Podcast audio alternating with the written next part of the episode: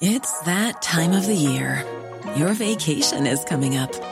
You can already hear the beach waves, feel the warm breeze, relax, and think about work. You really, really want it all to work out while you're away. Monday.com gives you and the team that peace of mind. When all work is on one platform and everyone's in sync, things just flow wherever you are. Tap the banner to go to Monday.com.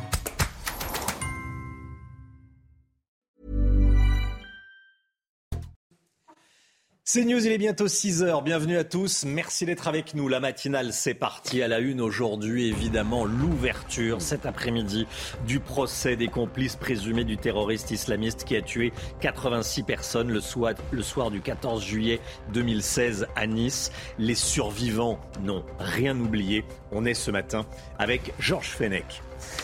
Encore des problèmes de sécurité au Stade de France. Des jeunes fans du chanteur Booba ont réussi à forcer le passage lors du concert de samedi soir.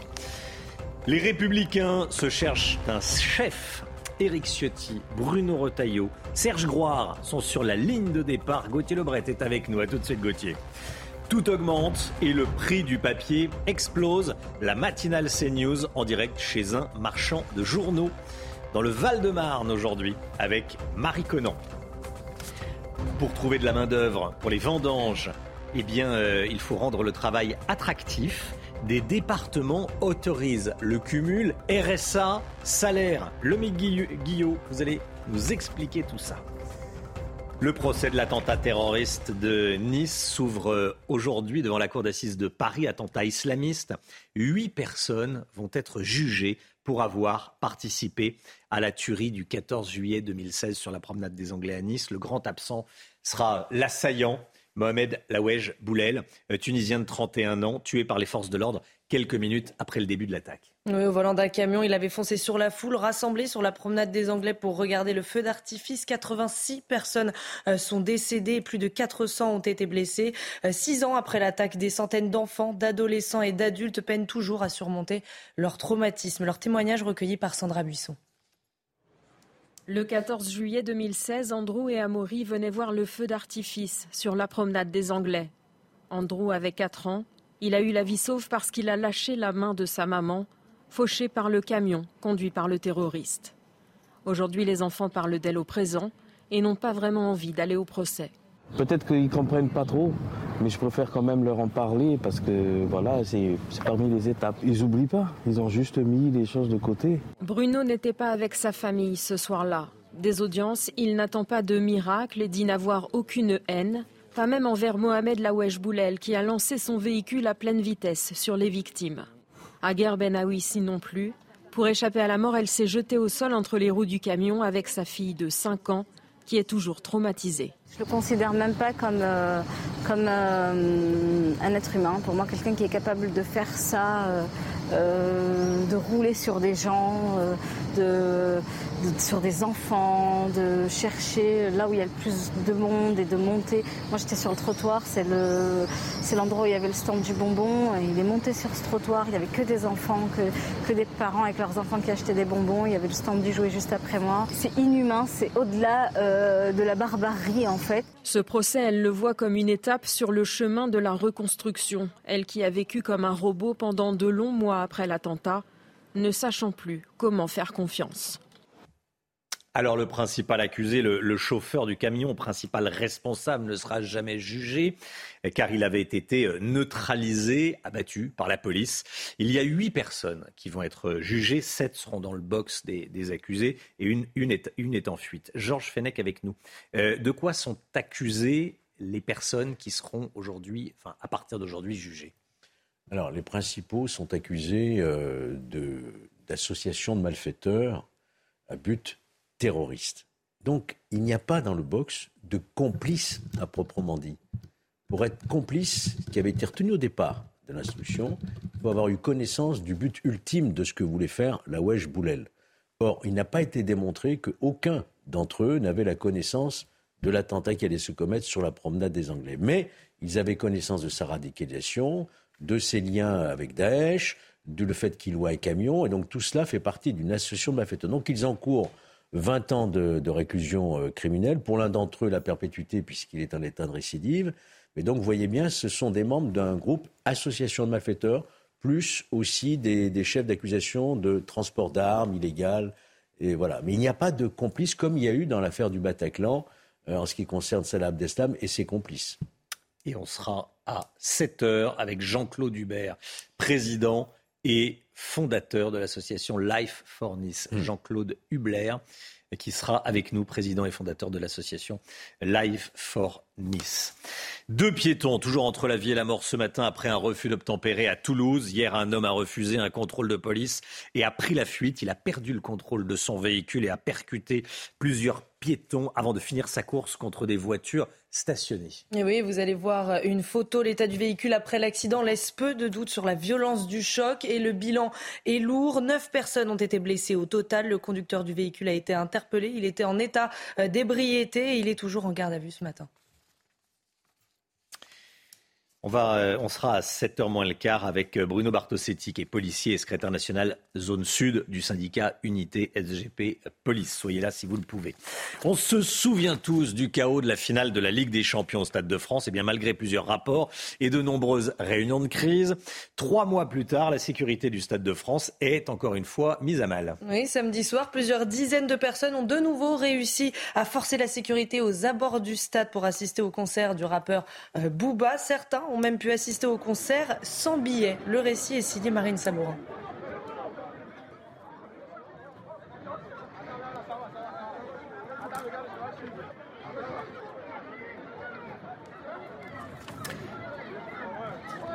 Voilà ce qui s'est passé donc euh, samedi soir. Problème de, sécurité. On retrouvera euh, un peu plus tard les explications de Marine Sabourin. La politique, c'est la rentrée pour les Républicains. C'était ce week-end. La bataille pour la présidence du parti a commencé euh, à l'occasion de ce campus de rentrée des jeunes Républicains à Angers. Bruno Retailleau, Éric Ciotti et Serge Groire, tous candidats, s'affrontent. Objectif, Gauthier Lebret, se reconstruire. C'est la reconstruction l'objectif pour les Républicains? Oui, l'enjeu est grand, Romain, puisqu'ils ont été euh, balayés, inutile de le rappeler, à la présidentielle avec leur candidate Valérie Pécresse. Ils se sont fait passer devant à l'Assemblée nationale par les 89 euh, députés, effectivement, du Rassemblement national. Ce n'est plus le parti incontournable qui était jadis euh, les Républicains. Même leur ténor sèche eh bien, cette université d'été, ce rassemblement de jeunes. Laurent Vauquier n'y était pas. Pareil pour Xavier Bertrand. On dit déjà que les deux hommes penseraient à 2027. Alors la bataille pour la présidence des Républicains, vous l'avez dit, s'est lancé euh, sans eux. Sur la ligne de départ, Éric Ciotti, le favori, Bruno Retailleau, Serge Roy, le maire d'Orléans et la France attend encore et toujours avec beaucoup d'impatience la décision du député Aurélien euh, Pradier qui nous fait croire qu'il hésite encore et toujours. En attendant, son arrivée au campus euh, des Jeunes LR s'est fait dans une relative indifférence. On rapportait les journalistes présents sur place. Autant dire qu'il ne part pas favori après l'arrivée en rockstar d'Eric Ciotti et le discours euh, hier après-midi de Bruno Rotaillot qui semble avoir convaincu ces jeunes. Et d'ailleurs, si le patron des sénateurs LR s'est lancé dans la course avant le week-end, c'est pour éviter eh bien, que sa famille politique soit à nouveau euh, réduite encore un peu plus. Hervé Morin, le centriste allié des LR, parle de ligne rouge si Eric Ciotti est élu. Il pourrait tout simplement claquer la porte. Il ne veut pas, je le cite Romain, de course à l'échalote derrière l'extrême droite. Le nouveau patron des Républicains sera connu en décembre prochain. Merci Gauthier. La matinale chez un marchand de journaux ce matin. Depuis plusieurs mois, les ventes sont en chute libre. Beaucoup de Français délaissent les journaux et, parfois même les livres à cause de la flambée du prix du papier. Son, euh, prix a quasiment doublé en, en un an. On rejoint tout de suite Marie Conan en direct euh, chez un marchand de journaux. Bonjour Marie, vous êtes en direct euh, de Nogent-sur-Marne dans le Val-de-Marne. En plus de voir les, prix des marchandises augmenter, l'établissement, euh, ce magasin rencontre aussi des problèmes d'approvisionnement oui, hein, tout à fait. Regardez, on est en train de déballer la marchandise avec la gérante Isabelle. Donc il y a environ euh, une cinquantaine de journaux. Il y a deux caisses derrière euh, de magazines et euh, de livres. Et ça, donc du coup, Isabelle, vous avez remarqué, hein, chaque matin, la marchandise diminue de matin en matin. Oui, tout à fait. Si on fait le compte sur les 15 derniers jours, on est passé par rapport à l'année dernière de 17 000 à 15 000, ce qui représente 11 de moins. Et sur les livres, on, on voit bien sur la rentrée littéraire qu'on est passé de 650 à 450 livres de nouveautés. Donc ça fait 200 livres en moins. Donc on, sent effectivement que ça tire sur, sur les quantités. Les éditeurs en mettent moins. Pour certains produits, vous avez même du mal à vous approvisionner, vous me disiez. Ah bah, en, particulier les quotidiens. On est en rupture systématique. J'ai donné un exemple, le, Parisien d'il y a 15 jours, de, de la semaine dernière. J'en ai eu 4 sachant qu'il m'en faut au moins une vingtaine, parce que j'ai au moins 20 clients qui prennent le parisien, c'est un, un petit peu embêtant quand même. Donc tout ça, c'est à cause de la hausse du prix du papier. Ça a augmenté depuis quand? Euh, Ça fait euh, une bonne année. Euh, on est, la, tonne, la tonne du papier est passée de 400 à 800 euros euh, en début d'année. Et euh, voilà, les éditeurs ont un mal fou à se procurer du papier, donc du coup à imprimer. ils sont obligés de changer leur couverture parce qu'ils n'ont pas le type de papier qui leur convient. en, fait, le, papier se, comment dire, se déporte, les producteurs de papier se déportent sur le carton pour les livraisons euh, sur, euh, sur les sites internet et aussi pour la nouvelle norme qui veut que les, emballages plastiques disparaissent et donc sont remplacés par le carton. Donc du coup, il manque de papier et du coup, le prix monte. Merci beaucoup Isabelle. Donc cette euh, librairie a déjà perdu 20% de son chiffre d'affaires en un an à cause de ce problème d'approvisionnement des produits forcément qui plus chers et des gens qui n'achètent plus. Marie Conan. Merci beaucoup Marie en direct ce matin euh, chez un marchand de journaux pour euh, bien comprendre euh, ce qui se passe. Voilà, c'était limpide, hein, le, prix du papier qui augmente, notamment parce qu'il y a une grosse demande de, carton. c'est le retour de la Regatta Storica à Venise. Regardez, c'est le plus grand rassemblement de Venise. C'est tenu hier. Tous les ans, il a lieu le premier dimanche de septembre. Ce sont de magnifiques gondoles. Ah bah oui, c'est magnifique. Et puis l'événement avait été maintenu ces dernières années. de compétition. Malgré, malgré le Covid, mais avec de grosses restrictions euh, pour le public. Et cette année, bonne nouvelle, tout le monde a pu euh, y participer et y assister. Allez, le sport, tout de suite, on quitte Venise.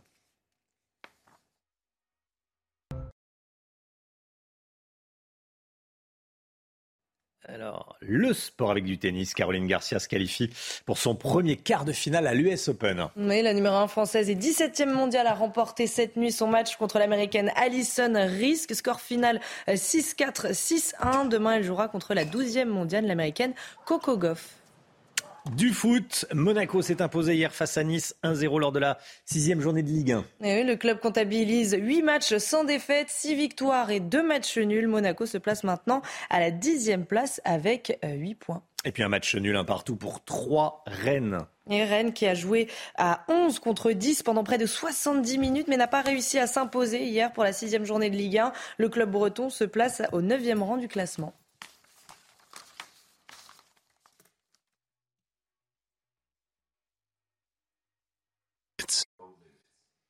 Un squat géant à Gentilly, dans le Val-de-Marne. Plusieurs centaines de migrants avaient trouvé refuge dans un bâtiment vide. On y est allé. Vous allez voir, ils ont été euh, évacués hier soir par les forces de l'ordre. A tout de suite, bon réveil à tous et bon début de semaine. C'est News, il est 6h15. Bienvenue à tous. Avant de parler de ce squat géant à, Gentilly, le rappel des titres, le point info, Chana Lousteau. Le patron du TGV Intercité propose à l'équipe du PSG de prendre le train plutôt que l'avion. Le club parisien a pris un avion pour son dernier déplacement à Nantes vendredi, comme il le fait presque à chaque fois. Un usage vivement critiqué par Alain Krakowicz. Il a renouvelé sa proposition euh, d'offre TGV adaptée pour le club pour, je cite, nos intérêts communs, à savoir la sécurité, la rapidité, les services et l'écomobilité. Cette information de la nuit, 10 personnes sont mortes dans des attaques au couteau au Canada. Une quinzaine ont été blessées. Ça s'est passé cette nuit dans deux villes à l'ouest du pays, dont une à forte population indigène. Deux hommes ont été identifiés et sont activement recherchés par les autorités. Un avion privé autrichien s'est écrasé dans la mer Baltique hier soir. Il était parti d'Espagne, direction l'Allemagne. L'appareil aurait eu des difficultés de pressurisation, disparu des radars. Des avions de chasse français, allemands, danois et suédois ont été dépêchés en urgence pour tenter d'entrer en contact avec l'équipage. Mais les pilotes n'ont vu personne dans le cockpit. À court de carburant, l'appareil est tombé vers 20h. Quatre personnes étaient à bord. Voilà, c'est fou cette histoire. Hein. C'est un avion fantôme qui a traversé toute l'Europe. La chasse française a décollé, euh, mais n'arrivait pas à le, stopper. Ne voyait personne aux commandes. Euh, la chasse allemande également s'est remontée jusqu'au Danemark avant qu'il s'écrase au large de ce que vous disiez, hein, de la Lettonie. au large de, Riga. a priori, à cause d'un manque de, carburant, il n'y avait plus de carburant. Il avait donc a priori, c'est un problème de pressurisation. Hein. L'équipage et les passagers seraient tombés dans les, dans les pommes. Il y avait, voilà. C'est un avion fantôme qui traverse toute l'Europe. Bon, un squat géant en plein Gentilly dans le Val-de-Marne. Plusieurs centaines de migrants sans abri avaient trouvé refuge dans un bâtiment vide de 8000 mètres carrés voué à la destruction. Ils ont été évacués hier soir par les forces de l'ordre. Hein. C'est une association qui a aidé les migrants à pénétrer dans l'immeuble, plaidant une réquisition citoyenne. Le responsable de cette association a été interpellé et placé en garde à vue pour dégradation en réunion. Thibault Marcheteau et Pierre Emco. Ils avaient trouvé refuge dans cet immense bâtiment vide de 8000 mètres carrés à Gentilly, dans le Val-de-Marne. Un bâtiment désaffecté qui doit être prochainement détruit, une intrusion de plusieurs centaines de migrants, dont des enfants, rendue possible grâce à une association qui plaide pour la réquisition citoyenne des bureaux vides, qui représenterait selon elle jusqu'à 4 millions de mètres carrés en Ile-de-France. Mais ce mode d'action est décrié par les forces de l'ordre. Pour certaines associations, c'est une forme de. C'est pour montrer en fait, euh, pour médiatiser la chose, pour dire que voilà, il y a des gens en difficulté et tout ça. Maintenant, après, nous, notre devoir, parce que ces gens, ils font, ils mettent en place ce dispositif-là, mais il faut savoir que sur place, il n'y a pas de sécurité. Euh, les, les, locaux étaient insalubres, donc dangereux pour les familles, les enfants, les femmes. Nous, notre priorité, c'était de préserver euh, ces gens-là et puis, à la demande du préfet, faire évacuer les lieux. La maire communiste de Gentilly déplore cette situation. Il faut que l'État euh, prenne prennent aussi ses responsabilités. Hein. Euh, les migrants, c'est un, problème euh, national, voire international. Euh, et je crois que ça, doit, ça appelle la mobilisation de tous. Plusieurs responsables de l'association ont été placés en garde à vue pour violation de propriété privée. S'il est entièrement vide, le bâtiment reste surveillé par les forces de l'ordre. Noisy-le-Sec, ça va devenir les favelas. Ce sont les mots de Jean-Christophe Couvi du syndicat Unité SGP Police. Cet été, la ville de, Seine-Saint-Denis a été le, le théâtre de nombreuses fusillades, trois fusillades entre le 6 et le 25 août dernier, des actes de violence à répétition qui terrorisent les habitants. Écoutez ce qu'a dit euh, Jean-Christophe Couvi exactement, c'était ce week-end sur CNews et je voulais qu'on le réécoute. Je pense que Noisy-le-Sec, euh, je pense que ça va être, ça va faire partie du Brésil bientôt parce que ça va devenir des favelas comme beaucoup de quartiers. Hein. Donc on peut faire un état des lieux de la France, de tous les quartiers, euh, c'est comme ça. La criminalité est montée, maintenant les, les, dealers, entre guillemets, euh, ont, des armes, c'est des règlements de compte pour des points de deal. La police nationale n'a pas forcément les moyens maintenant de, de dire, de protéger tous les citoyens, parce qu'on a délégué une partie de cette sécurité justement aux collectivités locales. Total en rupture de stock d'essence dans certaines stations-service. Attention, hein. euh, depuis jeudi, Total a instauré 20 centimes de réduction supplémentaire qui viennent s'ajouter aux 30 centimes du gouvernement. Ça fait 50 centimes. Et les stations Total sont désormais les stations-service les moins chères. Ah oui, une hein, moins chères que dans les, que dans les supermarchés. Bah oui, bien sûr. Cette ristourne a connu un immense succès auprès des automobilistes. Ce week-end, partout en France, les stations-service Total ont été euh, prises d'assaut. Mais vous allez voir que malgré cette pénurie, euh, ça ne décourage pas les automobilistes. Écoutez. Il y a beaucoup d'autres stations Total qui, ont, qui sont fermées. Je crois qu'ils sont, sont rades. Mais en tout cas, on en profite, on en profite au maximum. C'est vrai qu'il y a un peu de monde. Il y a un petit peu de queue. Faut pas traîner avant qu'il n'y en ait plus. Il faut se servir. Donc voilà, voilà, attention. Vive les ristournes Vive les ristournes, ouais. Surtout en ce moment. Là, franchement, je viens de venir. D'habitude, il n'y a pas autant de monde. Là, franchement, je trouve qu'il y a beaucoup de monde par rapport à d'habitude. Personnellement, moi, je suis de Saint-Cloud. Et bah, la station qui est à côté de chez moi, il y a plus de 95 ni de 98. Donc c'est pour ça que je suis venu ici. Voilà, les stations totales prises d'assaut. Généralement, quand on veut faire des économies, quand on fait le plein, on va plutôt dans une, dans une euh, station-service de, supermarché. Voilà, tout, est, tout est inversé. Euh, qui va remplacer Boris Johnson au 10 Downing Street est-ce, est-ce, que ce sera Liz Truss ou Rishi Sunak? Le, le verdict attendu à 13h30 heure française, a priori, ça devrait être la ministre des Affaires étrangères, hein, Liz Truss. Oui, c'est euh, la grande favorite. Hmm. Il faudra attendre demain pour que le nouveau Premier ministre ne prenne officiellement euh, ses fonctions. En attendant, toutes les informations avec notre correspondante à Londres, Sarah Menaille. D'ici quelques heures maintenant, les Britanniques connaîtront le nom de leur nouveau Premier ministre, ou plutôt de leur nouvelle Première ministre, puisque eh bien, les tendances donnent Liz vainqueur du scrutin. C'est elle que les quelques 200 000 électeurs conservateurs auraient choisi pour remplacer Boris Johnson. Nous aurons les résultats définitifs à la mi-journée. Alors Liz Truss, elle a 47 ans, elle a commencé sa carrière en tant que comptable, et elle était la chef de la diplomatie du gouvernement Johnson. Elle était aussi la ministre de la Femme et de l'Égalité. Sur le plan des idées, Liz Truss est une proximité affichée avec Margaret Thatcher, celle qui a dirigé le Royaume-Uni d'une main de fer dans les années 80. Elle affiche des convictions donc plutôt conservatrices et libérales.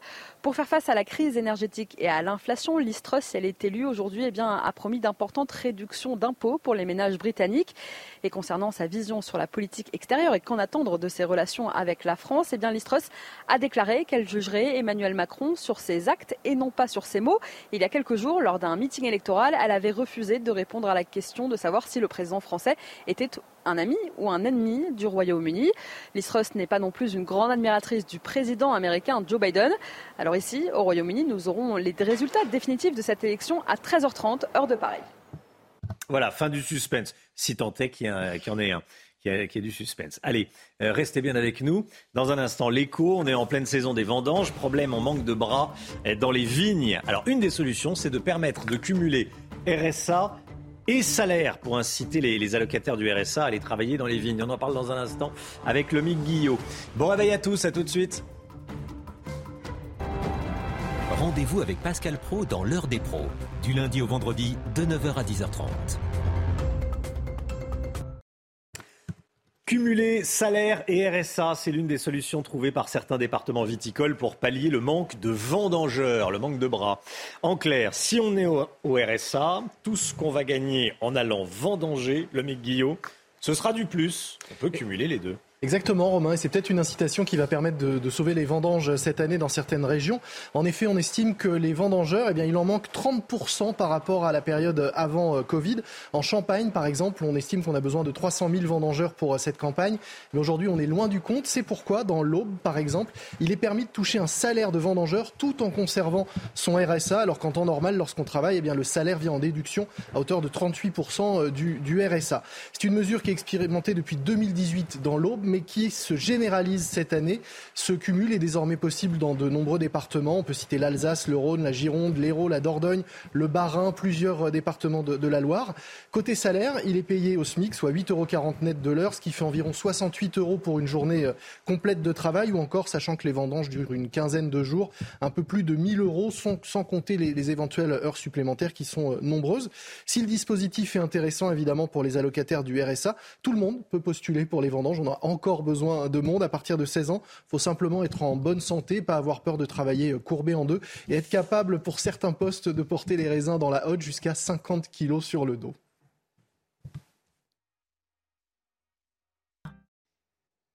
La météo tout de suite, Alexandra Blanc.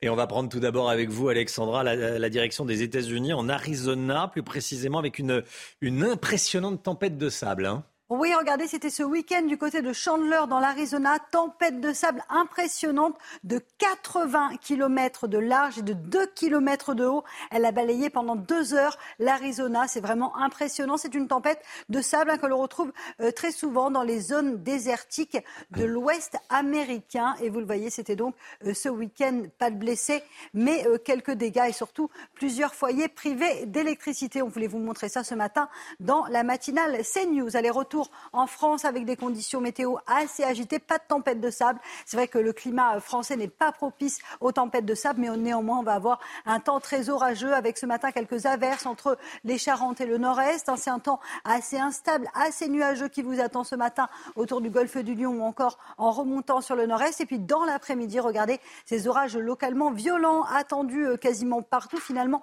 seul le pourtour méditerranéen ou encore la côte d'Azur devrait être épargné par ces orages puisqu'on va retrouver un temps instable entre les Pyrénées, le Massif central ou encore en remontant vers la Normandie, les Hauts-de-France, avec des orages localement violents accompagnés de grêles, mais également de fortes bourrasques de vent. Nos amis bretons seront donc également concernés par le mauvais temps. Les températures très très douces ce matin, 22 degrés pour Toulouse ou encore pour Nice. Et puis dans l'après-midi, la chaleur se maintient, 28 à Paris, 31 degrés entre la Bourgogne et la Franche-Comté et localement 34 degrés à Toulouse. La suite du programme dans orageux tout au long de la semaine avec une baisse des températures prévue jeudi après-midi.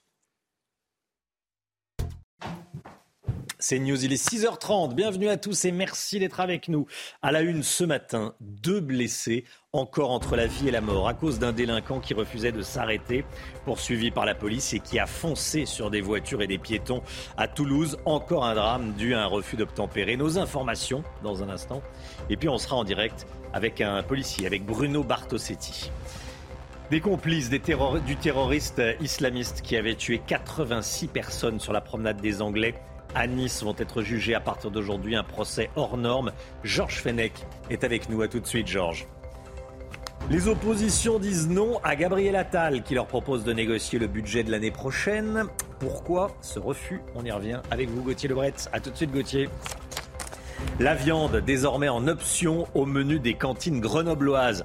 Mais au fait, que disent les nutritionnistes? C'est bon ou pas pour la santé? On verra ça dans un instant. Et puis tout augmente et le prix du papier explose.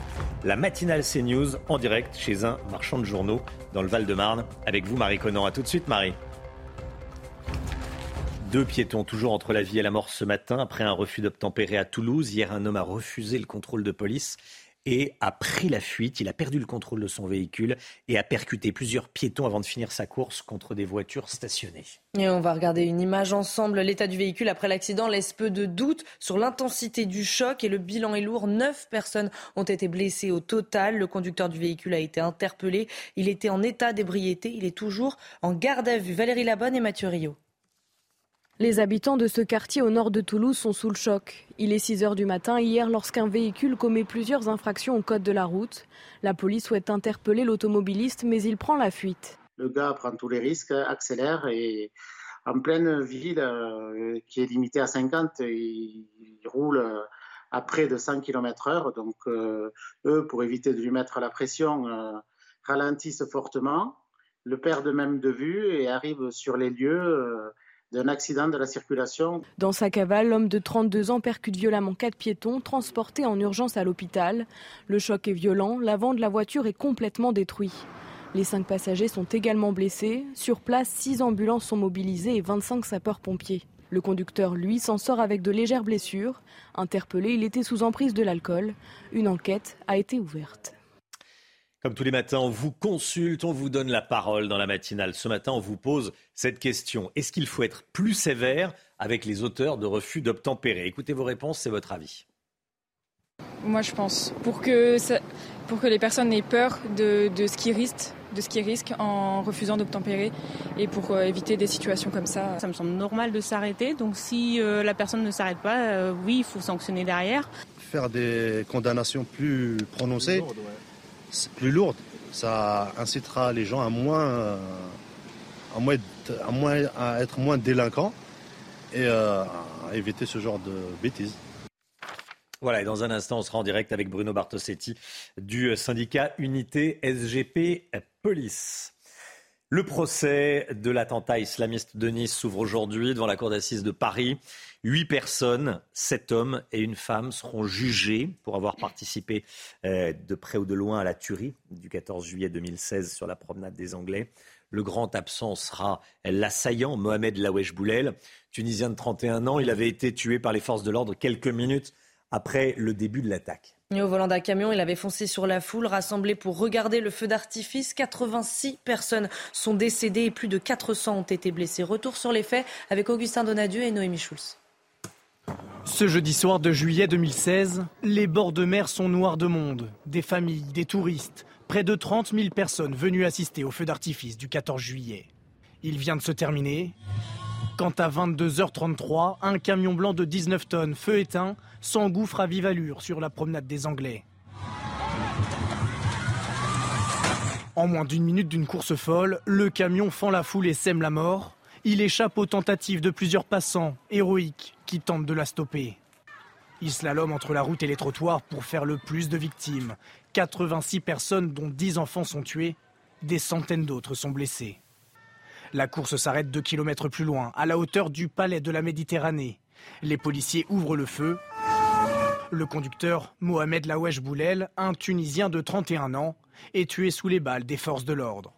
L'enquête démontrera qu'il s'était radicalisé peu de temps avant l'attentat et avait minutieusement préparé son passage à l'acte qui reste l'attentat le plus meurtrier en France après ceux du 13 novembre 2015. Georges Fenech avec nous. Georges, euh, c'est un procès hors norme qui va durer jusqu'en décembre, hein, qui s'ouvre cet après-midi. Euh, oui, qui se déroulera à Paris, dans la cour d'assises spécialement aménagée qui a vu le procès du, Bataclan. Euh, c'est une salle éphémère. Il y a effectivement quelques 800 et quelques parties civiles, 2700 qui avaient déposé plainte au départ. il y a la durée de ce procès, trois mois, qui sera jugé à Paris, mais relayé notamment à Nice, dans une salle aménagée également pour tous ceux qui euh, ne peuvent pas se déplacer sur Paris. Et puis c'est un procès hors norme parce que c'est la barbarie absolue. Hein. C'est véritablement euh, un, acte de terrorisme absolument barbare qui euh, va réanimer évidemment les douleurs et les plaies des victimes qui, qui défileront à la barre. Et ce que, évidemment, on pourra peut-être subir comme une frustration, c'est que l'auteur principal, vous l'avez rappelé, Romain, et l'action publique est éteinte, puisqu'il a été neutralisé par les forces de police, au moment même où il a essayé de tirer, d'ailleurs, sur les forces de police. Et dans le box, nous aurons des membres d'associations de malfaiteurs à but terroriste, et donc pas, une, pas des complices véritables qui n'ignoraient en réalité, d'après l'acte d'accusation, le but ultime de cet acte. Mais ce sont des individus qui devront rendre des comptes pour action de malfaiteurs et qui encourent jusqu'à 20 ans de réclusion criminelle. Merci Georges. Hmm. La politique et le budget 2023, l'argent de l'État en clair. Combien va-t-il euh, récolter? Combien va-t-il dépenser? Le budget sera présenté à la fin du mois de septembre en Conseil des ministres. En attendant, Gabriel Attal, ministre du Budget, a proposé aux oppositions de se concerter pour négocier. Vous le savez, euh, la majorité n'est que relative à l'Assemblée, elle n'est pas absolue. L'objectif de cette négociation, en tout cas de cette proposition de négociation, c'est euh, d'éviter l'usage du 49-3 qui est considéré comme un passage en force. Gauthier Lebret avec nous. Euh, les oppositions ne sont pas emballées par la proposition de Gabriel Attal. Ça, c'est le moins qu'on puisse dire. Romain, alors Gabriel Attal a appelé ça les dialogues de Bercy, vendant euh, l'initiative comme euh, inédite. Vous l'avez dit, alors l'objectif, c'est de réunir euh, tous les parlementaires des différentes commissions des finances du Sénat et de l'Assemblée nationale pour discuter des modalités du budget. Vous l'avez dit, Romain, objectif, éviter un passage en force et le recours au 49-3. Alors, les Républicains, le RN et la France insoumise ont déjà prévenu qu'ils ne voteraient pas le budget. Comme ça, ça mérite d'être clair.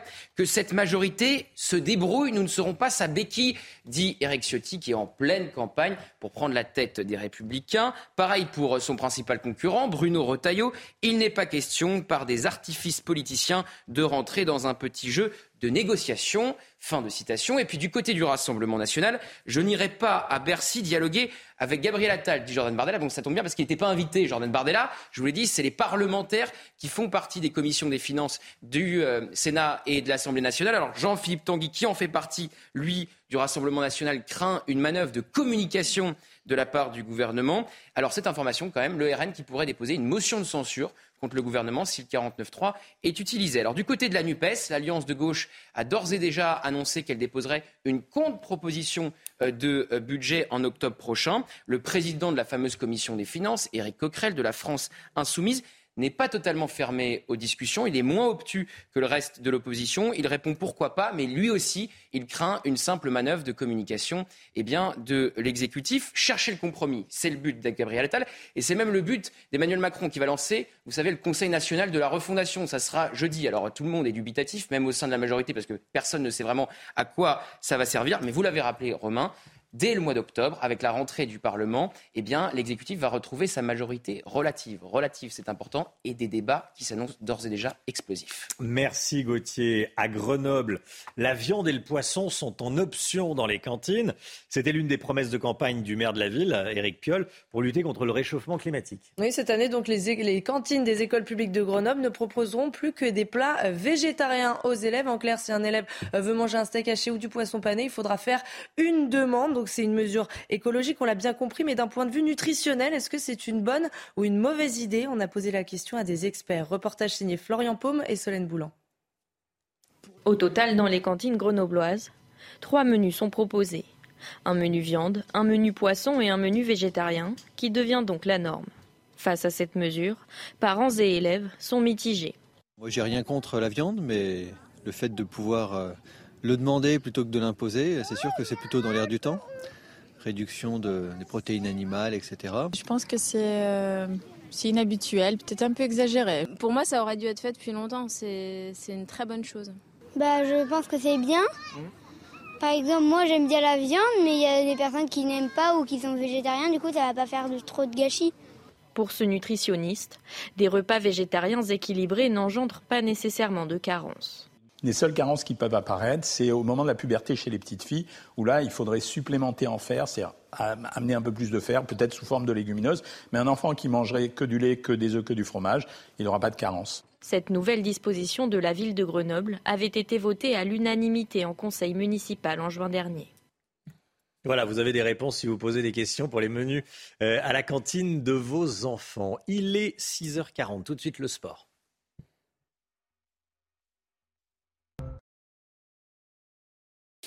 Caroline Garcia. Caroline Garcia se qualifie pour son premier quart de finale à l'US Open. Oui, la numéro 1 française et 17e mondiale a remporté cette nuit son match contre l'américaine Alison Risk. Score final 6-4, 6-1. Demain, elle jouera contre la 12e mondiale, l'américaine Coco Goff. Et puis Max Verstappen s'impose au Grand Prix des Pays-Bas. Et le Néerlandais remporte sa quatrième victoire consécutive chez lui, une nouvelle victoire qui le rapproche un peu plus du titre mondial.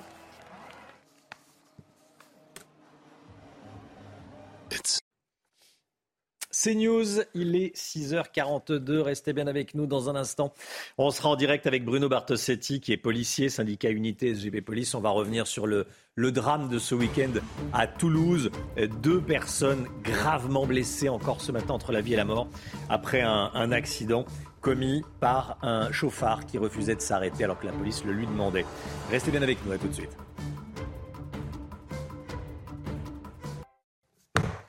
C'est News, il est 7h moins le quart. Bienvenue à tous. Dans un instant, on va revenir sur le drame de, Toulouse. Mais tout de suite, c'est le point info. Chanel Housteau.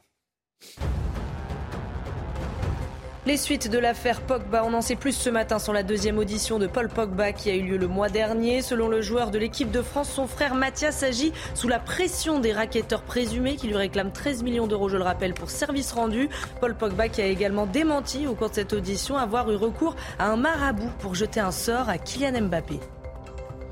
Un squat géant en plein Gentilly dans le Val-de-Marne. Plusieurs centaines de migrants sans abri avaient trouvé refuge dans un bâtiment vide de 8000 m2 voué à la destruction. Ils ont été évacués hier soir par les forces de l'ordre et c'est une association qui les avait aidés à pénétrer dans l'immeuble, plaidant une réquisition citoyenne.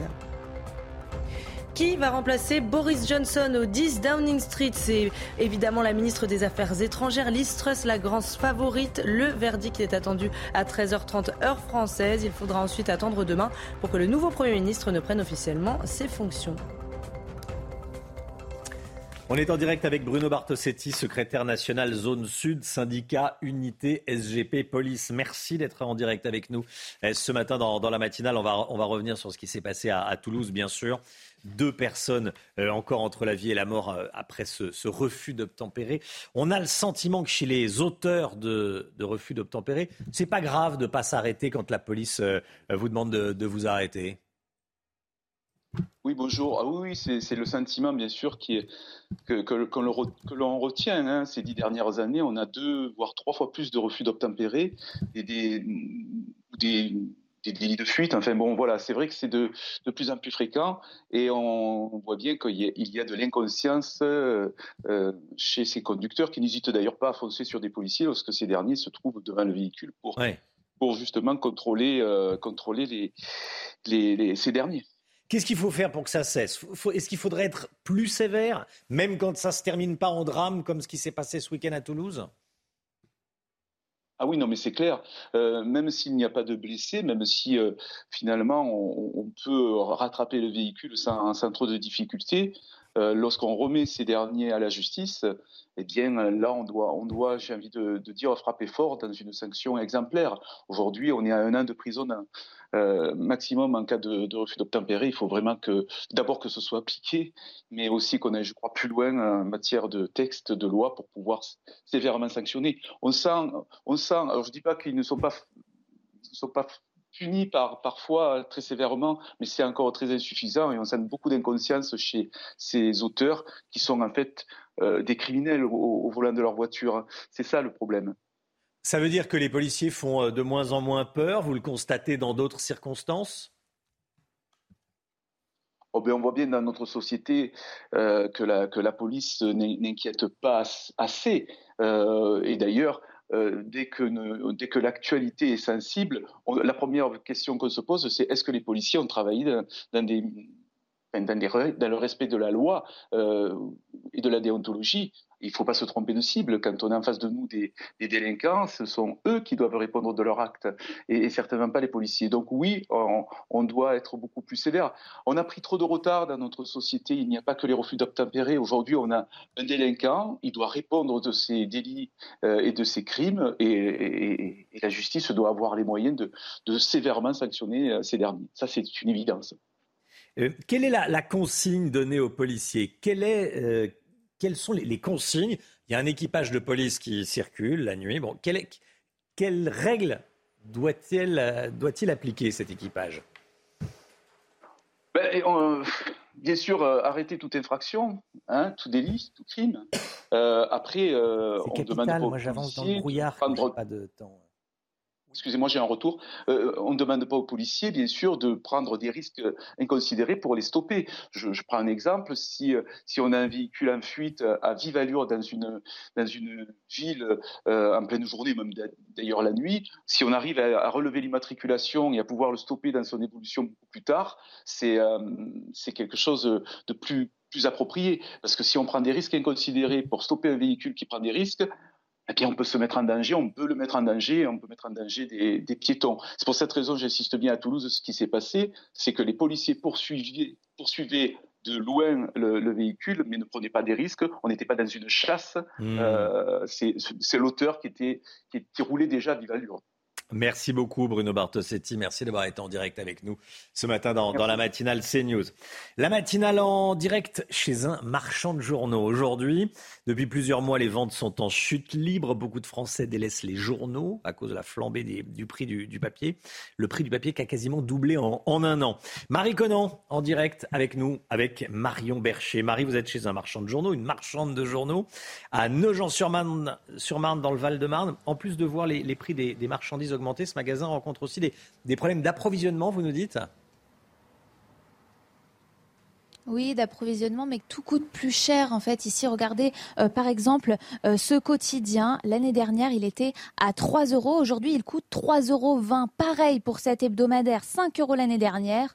Aujourd'hui, vous l'achetez 50 centimes euh, plus cher. Isabelle, vous êtes la gérante ce ne sont pas les seuls à avoir augmenté. Hein. Non, ils ont absolument tous augmenté en moyenne de 10%, y compris les livres. Et du coup, les clients se restreignent euh, et attendent souvent les sorties des poches euh, au niveau des livres. Euh, par exemple, vous voyez, l'année dernière, celui-là est sorti, il vaut les 18,50 euros. Et en poche, en format poche, il coûte 7,70 euros. Vous avez perdu combien de clients À peu près? 40 clients jour par rapport à l'année dernière. Merci beaucoup Isabelle. Isabelle a euh, perdu 20% de son chiffre d'affaires en un an et les choses ne, devraient pas s'améliorer euh, dans les mois à venir. Le prix du papier devrait continuer euh, d'augmenter avec la guerre en Ukraine et la flambée des prix de l'énergie car faire du papier c'est extrêmement énergivore. Aujourd'hui c'est toute l'économie de la presse et de l'édition qui est menacée. Merci beaucoup Marie Conan en direct chez un marchand de journaux euh, ce matin. Restez bien sûr CNews dans un instant. La politique, la politique, on va parler des républicains qui se cherchent un chef. À tout de suite. La politique avec vous, Gauthier Lebret, c'est la rentrée pour les Républicains. La bataille pour la présidence du parti a commencé ce week-end à l'occasion du, campus des jeunes LR à Angers. Bruno Retailleau, Éric Ciotti euh, et Serge Groire, tous candidats, s'affrontent. Et comme euh, souvent, euh, Gauthier, il y a des polémiques hein, chez, les, chez les Républicains. Oui, absolument, Romain. Alors, on en parlera dans une seconde. Effectivement, la polémique Virginie Calmels. Mm. Mais euh, l'enjeu est grand pour euh, les LR, puisqu'ils ont été, on le rappelle, balayés à la présidentielle avec leur candidate euh, Valérie Pécresse. Ils se sont fait passer devant à l'Assemblée nationale avec les 89 députés du Rassemblement national. Ce n'est plus le parti incontournable de jadis. Même les ténors LR ont séché eh bien, euh, le campus des jeunes LR ce week-end à Angers. Pas de Laurent Vauquier, pas de Xavier Bertrand. Apparemment, ils préparent déjà en secret euh, 2027. La bataille pour la présidence des Républicains s'est donc lancée sans eux. Sur la ligne de départ, Éric Ciotti, Bruno Retailleau, Serge Grouard, le maire d'Orléans. Et la France entière attend encore avec beaucoup d'impatience la décision du député Aurélien Pradier qui nous fait croire qu'il hésite toujours. En attendant son arrivée euh, sur le campus des Jeunes LR s'est fait eh bien, dans une relative indifférence militante, rapportent les journalistes présents euh, sur place. Autant dire qu'il ne part pas favori après l'arrivée en rockstar d'Eric Ciotti et le discours hier très plébiscité de Bruno Retailleau. Et si, d'ailleurs, le patron des sénateurs LR s'est lancé, c'est pour éviter que sa famille politique rétrécisse encore un peu, puisque Hervé Morin, le centriste allié des LR, parle de ligne rouge si Éric Ciotti l'emporte. Il pourrait tout simplement eh bien, claquer la porte. Il ne veut pas, je cite, de course à l'échalote derrière l'extrême droite. Alors on en parlait à l'instant. Hein. Euh, comme parfois, comme souvent diront certains, lors des élections internes euh, chez les Républicains, il y a des polémiques. Alors là, il y a le cas Virginie Calmels. On ne va pas rappeler la guerre Copé-Fillon, tout le monde s'en souvient. Effectivement, euh, Virginie Calmels, dont la candidature n'a pas été validée, alors elle a fait un recours, c'est quand même l'ancienne vice-présidente euh, des Républicains. les LR disent eh qu'elle n'est pas à jour de cotisation, elle dément et nie en bloc, elle menace même de saisir la justice. Alors pour éviter une prochaine guerre des chefs, si Eric Ciotti est élu. Il ne veut surtout pas de primaire. Il veut que ce soit Laurent Wauquiez qui soit désigné dès l'année prochaine, en 2023. C'est longtemps avant euh, l'échéance, comme le candidat naturel des Républicains. Encore faut-il que Laurent Wauquiez accepte de se lancer, puisque ça fait deux fois eh bien, qu'il fuit l'échéance. En 2022, il n'a pas voulu se lancer comme candidat euh, des Républicains à l'élection présidentielle et il a refusé aussi eh bien, de se lancer dans la course pour prendre la tête des Républicains. Le nouveau patron des Républicains sera connu en décembre prochain. Merci beaucoup Gauthier. 6h58, soyez là à 8h15. Bernard-Henri Lévy sera l'invité de Laurence Ferrari. BHL invité et interrogé par Laurence. 8h15 dans la matinale. Tout de suite le temps, Alexandra Blanc. Et hop, France par brise.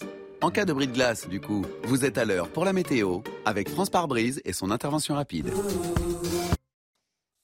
La météo est un retour sur les fortes chaleurs qui touchent actuellement l'ouest des États-Unis. Il a fait plus de 50 degrés dans la vallée de la mort ce week-end, Alexandra Blanc. En effet, Romain, 52 degrés très exactement relevés euh, ce week-end dans la vallée de la mort, avec donc l'ouest américain qui souffre d'une canicule impressionnante, avec des températures qui parfois dépassent les 50 degrés dans la vallée de la mort. Et on a eu localement jusqu'à 40 degrés hier dans les rues de Los Angeles. Los Angeles qui suffoque. On va avoir très chaud une nouvelle fois aujourd'hui, mais également demain, on attend 37-38 degrés au moins jusqu'au milieu de la semaine du côté de Los Angeles. Alors en France, il va faire chaud également aujourd'hui. On va retrouver des températures vraiment très élevées pour la saison. Mais côté ciel, on retrouve un temps assez maussade avec dès ce matin euh, quelques averses entre le nord-ouest et le bassin parisien. On retrouve également un petit peu d'instabilité euh, sur la pointe bretonne. Et puis regardez, retour de quelques entrées maritimes autour du golfe du Lion ou encore euh, du côté de la côte d'Azur ainsi qu'en allant vers les Alpes du Sud. On va retrouver dans l'après-midi un temps instable avec des orages localement assez violents sur les régions du nord. On va retrouver les orages localisés sur les trois quarts du pays entre le nord, les régions centrales ou encore en allant euh, vers les Pyrénées. Puis on va retrouver également un temps maussade sur la pointe bretonne, orage, grêle, mais également euh, des vents assez euh, tempétueux. Côté température, c'est très doux ce matin avec 18 degrés à Paris, 22 degrés pour le Pays Basque ou encore à Nice. Et puis dans l'après-midi, les températures restent estivales. 31 à Dijon, 34 degrés à Toulouse, 28 à Paris et en moyenne 31 degrés à Perpignan. Suite du programme des orages et baisse drastique des températures pour la fin de semaine. Ce sera beaucoup plus automnal. C'est News, il est 7h. Bienvenue à tous et merci d'être avec nous. À la une ce matin, l'ouverture aujourd'hui du procès des complices présumés du terroriste islamiste qui a tué 86 personnes le soir du 14 juillet 2016 à Nice. Les survivants n'ont rien oublié. On est ce matin avec Georges Fenech et on accueille Jean-Claude Hubler. Bonjour. Bonjour. Vous êtes président et fondateur de l'association Life for Nice. Et à tout de suite. Encore des problèmes de sécurité au Stade de France. Des jeunes, fans du chanteur Booba ont réussi à forcer le passage lors du concert de samedi soir. Pour trouver de la main-d'œuvre pour les vendanges eh bien, euh, et rendre le travail attractif, des départements autorisent le cumul RSA et salaire. Le Guyot va nous expliquer cela. 110 km/h sur nos autoroutes, le débat est relancé en France après les propos du climatologue Jean Jouzel qui appelle le gouvernement à réduire les limitations de vitesse sur autoroute. On verra ça avec Pierre Chasseret. Le procès de l'attentat islamiste de Nice s'ouvre aujourd'hui devant la cour d'assises de Paris. Huit personnes, sept hommes et une femme seront jugés pour avoir participé de près ou de loin à la tuerie du 14 juillet 2016, on s'en souvient tous malheureusement. Le grand absent sera l'assaillant Mohamed Lawesh Boulel, tunisien de 31 ans. Il avait été tué par les forces de l'ordre quelques minutes après le début de l'attaque au volant d'un camion, il avait foncé sur la foule rassemblée sur la promenade des Anglais pour regarder euh, le feu d'artifice. 86 personnes euh, sont décédées, plus de 400 ont été blessées. Six ans après l'attaque, des centaines d'enfants, d'adolescents et d'adultes peinent toujours à surmonter euh, leur traumatisme. leur témoignage recueilli par Sandra Buisson. Le 14 juillet 2016, Andrew et Amaury venaient voir le feu d'artifice sur la promenade des Anglais. Andrew avait 4 ans, il a eu la vie sauve parce qu'il a lâché la main de sa maman, fauchée par le camion conduit par le terroriste. Aujourd'hui, les enfants parlent d'elle au présent et n'ont pas vraiment envie d'aller au procès. Peut-être qu'ils ne comprennent pas trop, mais je préfère quand même leur en parler parce que voilà, c'est parmi les étapes. Ils n'oublient pas, ils ont juste mis les choses de côté. Bruno n'était pas avec sa famille ce soir-là. Des audiences, il n'attend pas de miracle et dit n'avoir aucune haine. Pas même envers Mohamed Lawesh Boulel qui a lancé son véhicule à pleine vitesse sur les victimes. Aguer Ben Awissi non plus. Pour échapper à la mort, elle s'est jetée au sol entre les roues du camion avec sa fille de 5 ans qui est toujours traumatisée. Je le considère même pas comme, euh, comme euh, un être humain. Pour moi, quelqu'un qui est capable de faire ça, euh, de rouler sur des gens, de, sur des enfants, de chercher là où il y a le plus de monde et de monter. Moi, j'étais sur le trottoir, c'est le, l'endroit où il y avait le stand du bonbon. il est monté sur ce trottoir, il n'y avait que des enfants, que, que des parents avec leurs enfants qui achetaient des bonbons. Il y avait le stand du jouet juste après moi. C'est inhumain, c'est au-delà de la barbarie en fait. Ce procès, elle le voit comme une étape sur le chemin de la reconstruction. Elle qui a vécu comme un robot pendant de longs mois après l'attentat, ne sachant plus comment faire confiance. Le principal accusé, le chauffeur du camion, ne sera jamais jugé. Il a été neutralisé, tué par euh, la police quelques minutes après le début de, son, du carnage qu'il a commis. Il y a huit personnes qui vont être jugées, une qui est en fuite, donc sept qui seront dans le box. Georges Fenech, de quoi sont-elles accusées? Alors, elles ne sont pas accusées au sens euh, judiciaire du terme juridique de complicité. Euh, donc, elles n'encourent pas la réclusion criminelle à perpétuité. Ce qu'on reproche aux accusés qui sont dans le box, je rappelle aussi qu'il y en a un qui s'est suicidé en prison, hein, c'est euh, le, crime d'association de malfaiteurs à but terroriste. C'est-à-dire que ces accusés-là étaient informés au courant, bah, par leur proximité avec l'auteur principal de sa radicalisation, qui était récente, hein, une dizaine de jours avant la commission des faits. Ils l'ont accompagné dans le camion pour euh, se promener dans Nice. Ils l'ont aidé à se procurer euh, des armes. Donc tout ça est qualifié d'association de malfaiteurs à but terroriste. Donc ils encourent euh, pour la plupart 20 ans de réclusion criminelle. L'un d'entre eux est en état de récidive. Il encourt, c'est le seul, la réclusion criminelle à perpétuité. Merci Georges. Et dans un instant, on sera avec vous, euh, Jean-Claude Dubler, vous qui euh, étiez à Nice le soir du, 14 juillet 2016. Deux piétons, toujours entre la vie et la mort ce matin, après un refus d'obtempérer à Toulouse. Hier, un homme a refusé un contrôle de police et il a pris la fuite. Il a perdu le contrôle de son véhicule. Il a percuté des piétons et des automobiles euh, qui étaient stationnés. Oui, on va regarder ensemble l'état du véhicule après l'accident et ça laisse peu de doute sur l'intensité et la violence du choc. Le bilan est lourd. Neuf personnes ont été blessées au total. Le conducteur du véhicule a été interpellé. Il était en état d'ébriété. Il est toujours en garde à vue ce matin. On se souvient tous du chaos de la finale de la Ligue des Champions au Stade de France. Eh bien, malgré plusieurs rapports et de nombreuses réunions de crise, Trois mois plus tard, la sécurité du Stade de France est encore une fois mise à mal, Chana. Hein. Eh oui, samedi soir, euh, plusieurs dizaines de personnes ont de nouveau euh, réussi à forcer la sécurité aux abords du stade pour assister au concert du rappeur Booba. Euh, certains ont même pu assister au concert sans billet. Le récit de Marine Sabourin. Des dizaines de jeunes forcent l'entrée du Stade de France. À l'affiche, le rappeur Booba. Les stadiers tentent de les arrêter, mais sont vite dépassés. Ils ont forcé euh, le passage, le portique de sécurité. Ils étaient après euh, juste en face de moi, debout, à euh, agresser certaines personnes, insulter certaines filles parce qu'ils voulaient absolument prendre la place et être devant. Alors y a-t-il des défaillances? Selon les syndicats de police, c'est une évidence c'est des euh, stadiers, donc des agents de sécurité privés qui doivent gérer les portes d'accès au stade et dans l'enceinte du concert qui ne sont pas prêts. Il n'y a pas eu de garde à vue parce que vous savez, il y a la jurisprudence Ligue des Champions où toutes les personnes, je rappelle plus d'une trentaine, avaient été interpellées et remises dehors par la justice parce que l'infraction d'intrusion dans un stade n'est pas retenue par le parquet de Bobigny comme étant une poursuite devant la juridiction du jugement, c'est-à-dire le tribunal judiciaire de Bobigny. Pour mettre fin à ces incidents qui se multiplient, certains recommandent la reconnaissance faciale. C'est la banque de données qui va vous dire avec votre billet, ce, monsieur-là peut passer ou, il ne passe pas parce que je ne le, reconnais pas. Pour l'heure, aucune interpellation concernant ces faits n'a été réalisée. Voilà, la sécurité du Stade de France, une nouvelle fois, est mise à mal. Le sport, tout de suite, on va partir à, à l'US Open avec une bonne soirée, une bonne nouvelle pour Caroline Garcia. Caroline Garcia qui s'est qualifiée pour son premier quart de finale à l'US Open. Oui, la numéro 1 française est 17e mondiale a remporté cette nuit son match euh, contre l'américaine Alison Risk. Score final 6-4, 6-1. Euh, demain, elle jouera contre la 12e mondiale, l'américaine Coco Goff. Monaco s'est imposé hier face à Nice 1-0 pendant la sixième journée de Ligue 1. Et le club comptabilise 8 matchs sans défaite, 6 victoires et 2 matchs nuls. Monaco euh, se place maintenant à la dixième place avec 8 points.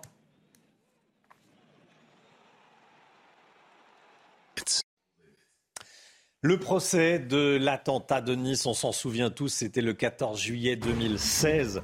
Les familles attendent des réponses. Ce procès débute aujourd'hui. Hein. On sera dans un instant avec vous, Jean-Claude Dubler, président et fondateur de l'association Life for Nice. A tout de suite. C'est News, il est 7h12. Tout d'abord, le point info avec vous, Chana Lousteau. Le patron du TGV Intercité propose à l'équipe du Paris Saint-Germain de prendre le train plutôt que l'avion. Le club parisien a pris l'avion pour son dernier déplacement à Nantes vendredi, comme il le fait euh, presque à chaque fois. Un usage très critiqué par Alain Krokavitch. Il a renouvelé sa proposition d'offre TGV adaptée pour le club, pour, je cite, nos intérêts, nos intérêts communs, à savoir la sécurité, la rapidité, les services et l'écomobilité. Cette information de la nuit, 10 personnes sont mortes dans des attaques au couteau au Canada. Une quinzaine ont été blessées. Ça s'est passé euh, cette nuit dans deux villes à l'ouest du pays, dont une à forte population indigène. Deux hommes ont été identifiés et sont activement recherchés par les autorités. Un avion privé autrichien s'est écrasé dans la mer Baltique hier soir. Il était parti d'Espagne, direction l'Allemagne. L'appareil aurait eu des difficultés de pressurisation. Disparu des radars, des avions de chasse français, allemands, danois et suédois ont été dépêchés en urgence pour tenter d'entrer en contact avec l'équipage. Mais les pilotes n'ont vu personne dans le cockpit. À court de carburant, l'appareil est tombé vers 20h. Quatre personnes étaient à bord. Merci Jean-Claude Dubler d'être avec nous ce matin. Président et fondateur de l'association Life for Nice. On va parler évidemment de ce procès qui va débuter aujourd'hui, cet après-midi, six ans après l'horreur, après le carnage, cet attentat islamiste à Nice sur la promenade des Anglais. Il y avait eu 86 morts et des centaines de, blessés. Déjà, tout simplement, comment vous sentez-vous six ans après ce qui s'est passé six ans après cet attentat. Dans quel état d'esprit êtes-vous à quelques heures de l'ouverture de ce, procès, Jean-Claude Dubler Vous qui étiez sur place Un peu angoissé avec euh, pas mal d'images qui remontent depuis quelques jours. Puisqu'en plus, euh, j'ai pas mal d'interviews, donc on fait répéter systématiquement cette nuit, cette soirée-là. Euh, et puis on a beaucoup de victimes qui commencent à nous appeler aussi pour, pour se préparer sur ce procès.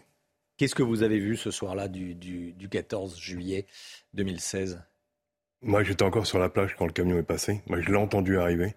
J'ai tout de suite compris que c'était un attentat, ça ne pouvait pas être un accident.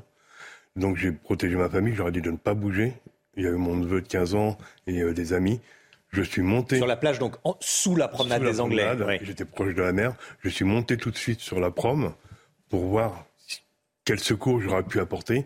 Avec un pompier, on a appelé le 112 pour déclencher le plan de nombreuses victimes.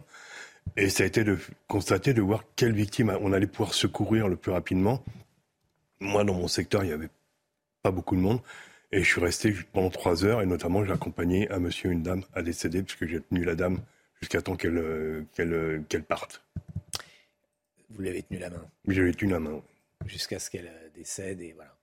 Euh, il y a ce que disait euh, Georges Fenech il y a quelques instants, euh, il n'y a pas de personne poursuivie pour complicité au sens, au sens judiciaire du, terme. Qu'est-ce que ça vous amène comme commentaire? C'est assez difficile par rapport à aux attentats de V13 où il y avait du monde derrière les gays qui, qui pouvaient être condamnés. Nous, on n'a personne, puisque le, terroriste a été tué. Les, et moi, j'appelle ça les seconds couteaux qui sont derrière. Donc c'est un peu difficile sans compter celui qui est en fuite et un qui s'est suicidé en prison. Donc c'est un, peu, un peu difficile c'est un peu difficile. Le Tunisien de 31 ans, euh, ça sert à rien de répéter euh, son nom, euh, qui était au volant du camion, sera jamais jugé. Vous le regrettez? Oui, on le regrette. Il aurait pu, il aurait pu bah, assumer ce qu'il a fait ce soir-là. Bon, et puis, vu, vu l'état d'esprit de cette personne, c'est assez difficile. Quelqu'un qui était déjà violent, qui était, qui euh, était violent envers sa compagne, qui voulait se séparer de lui, bien sûr. Il a, bah, il a, il a un pédigré assez spécifique. Il a un pédigré assez spécifique. Qu'est-ce que vous ressentez à l'égard de cet homme? Bah, Il y a de la colère. Mais je pense que comme beaucoup de victimes, on en a après d'autres personnes. C'est-à-dire? Bah, Sur la deuxième procédure qu'on a lancée, euh, qu'on a fait ouvrir, concernant la sécurité ce soir-là. Vous pensez que tout n'a pas été fait? Bah moi, personnellement, je suis resté jusqu'à 1h16 du matin, c'est au moment où les CRS sont arrivés. Ce qui veut dire que pendant 3 heures, j'ai fait le travail de l'État, puisqu'il y a eu, mis à part quelques agents de police qui étaient là, et là, c'est avec le travail qu'ils avaient, les pompiers. J'ai quand même sécurisé, il a, fallu il a fallu recouvrir les personnes décédées, il a fallu que je les protège des vols, parce qu'on en a eu. Des vols? Oui, des vols. Moi, j'ai chopé un gamin de 13 ans. Euh, qui volait sur la, qui, volait sur le piscine. Le lendemain, il y a eu de toute façon, on a retrouvé des choses sur le bon coin. Moi, j'ai une famille qui a perdu euh, une de leurs filles. Ils n'ont jamais retrouvé son téléphone portable. Donc on sait qu'il y a eu des vols. Après, il y a eu des photographes amateurs. Quand vous êtes sur un lieu comme ça, comme Nice, il a fallu se battre, rien que pour faire atterrir deux hélicoptères en, disant aux gens de ne pas euh, de ne pas passer là. Il y a deux hélicoptères Dragon qui doivent atterrir, de façon à transporter les gens dans, dans un état d'urgence absolu. Et on se dit, il n'y avait pas, il y avait pas ce qu'il fallait. Et on sait pourquoi maintenant, on sait où étaient les CRS d'ailleurs. Ils étaient où? À Avignon apparemment, d'après l'enquête euh, hmm. de, de, de, l'Assemblée nationale. Sur les vols, euh, l'adolescent de 13 ans, euh, quel profil quel, un, jeune de banlieue, de, la banlieue de Nice, je l'ai chopé, il m'a dit, mais monsieur, de toute façon, je suis mineur, je risque rien. Il a, je lui dit, mon petit gars, il est un peu baratiné, je vais, tu sais, tes parents sont pas prêts de te revoir. Tu viens de voler sur quelqu'un qui est décédé, tu vas te prendre 20 ans de prison. Il a regardé un agent de police qui est là, il a, l'agent a joué le jeu, et je lui ai dit, tu bouges pas de là pendant, tu bouges pas de là, je viendrai te rechercher, on va voir ça avec tes parents au commissariat. Il est resté, il a resté pendant une heure. Au bout d'un moment, je dit, bon, je vais même lui dire qu'il rentre chez lui. Hmm. Mais euh, voilà. Mais après, on sait qu'il y a des, c'est des adultes hein, aussi qui ont volé. Parce que je crois qu'il y a eu des, ça a été, ça a été au tribunal, hein, d'une façon ou d'une autre pour certains. Georges Fenech, euh, un mot, c'est il y a deux, il y a une autre procédure dont parle Jean-Claude Dubler. Il y a le procès aujourd'hui, mhm. et puis il y a la procédure sur la responsabilité de l'État. Oui. Et la sécurisation des lieux, voilà. qui, était, euh, on l'a tristement constaté, insuffisante. La, polémique qui avait eu lieu à l'époque entre l'État et la municipalité de Nice. Chacun se renvoyait un petit peu, un petit peu mal. D'ailleurs, depuis, il y a des dispositifs qui ont été mis en place. Vous avez aussi, les victimes ont aussi une autre interrogation euh, sur les prélèvements d'organes qui ont eu lieu euh, sur les victimes. Vous posez la question, et d'ailleurs, le, procureur de la République de Paris à l'époque, M. Molins, est cité comme témoin pour expliquer ce point un peu, un peu mystérieux. Merci beaucoup. Bah, Merci. Juste pour ajouter concernant les prélèvements d'organes, moi je travaille avec d'autres associations, parce qu'il n'y a pas que sur l'attentat de Nice, on s'avère que ça, ça, existe aussi sur les accidents de la route ou comme sur l'accident du Caire de Mias, parce que je suis en, contact avec le président de l'association, où il y a aussi ces prélèvements d'organes. Merci Jean-Claude Dubler. Merci. On va euh, évidemment vous retrouver plusieurs fois hein, le, matin, puisque vous allez suivre ce, procès, un procès hors norme. On va voir ça dans le journal de, de 7h30. Merci beaucoup d'être venu euh, ce matin et de nous avoir raconté ce que vous avez ce que vous avez vu. Allez, on va parler euh, à présent économie. Les vendangeurs vont pouvoir désormais cumuler RSA et salaire. Vous allez voir, c'est Lomique Guillot qui va nous expliquer ça. Cumuler salaire et RSA, c'est l'une des solutions trouvées par certains départements viticoles pour pallier le manque de vendangeurs. En clair, si on est au RSA, tout ce qu'on va gagner en allant vendanger, ça sera du plus. On cumule les deux. C'est ça le Guillaume? Exactement, Romain. Et ça va peut-être permettre de sauver les, vendanges dans certaines régions de, France. En effet, on estime qu'il manque environ 30% de vendangeurs par rapport à la période avant Covid. En Champagne, par exemple, on a besoin de 300 000 vendangeurs pour cette campagne, mais on est toujours loin du compte. C'est pourquoi, dans l'Aube, par exemple, il est permis de toucher un salaire de vendangeur tout en conservant son RSA, alors qu'en temps normal, lorsqu'on travaille, eh bien, le salaire vient en déduction à hauteur de 38% du RSA. C'est une mesure qui est expérimentée depuis 2018 euh, dans l'Aube et qui se généralise cette année à d'autres départements. Ce cumul est possible, par exemple, en Alsace, dans le Rhône, en Gironde, dans l'Hérault, dans plusieurs euh, départements de la Loire, dans le Bas-Rhin euh, également. Côté salaire, le travail est payé au SMIC, soit 8,40 euros net de l'heure, ce qui fait environ 68 euros pour une journée complète de travail ou encore, sachant que les vendanges dure une quinzaine de jours, un peu plus de 1000 euros sans compter les éventuelles heures supplémentaires qui sont nombreuses dans les, dans les vignes. Et tout ça donc s'ajoute éventuellement au RSA. Si le dispositif est intéressant pour les allocataires du RSA, il faut savoir quand même que tout le monde peut postuler pour devenir vendangeur à partir de 16 ans. Il faut simplement être en bonne santé. Si on coupe le raisin, on est penché sur la vigne toute la journée. Et puis si on est porteur, eh bien là, il faut pouvoir supporter des hôtes qui contiennent jusqu'à 50 kilos de raisin.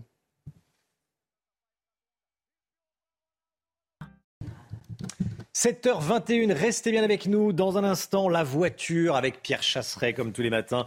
On va parler des limitations de vitesse sur autoroute. Le débat est relancé. Certains voudraient abaisser la limitation de vitesse sur l'autoroute en France. À contrario de ce qui se passe dans d'autres pays. On va en parler avec vous, Pierre, bien sûr. Bonjour, Pierre Chasseret. Bonjour, et, et à tout de suite. Rendez-vous avec Pascal Pro dans l'heure des pros, du lundi au vendredi de 9h à 10h30.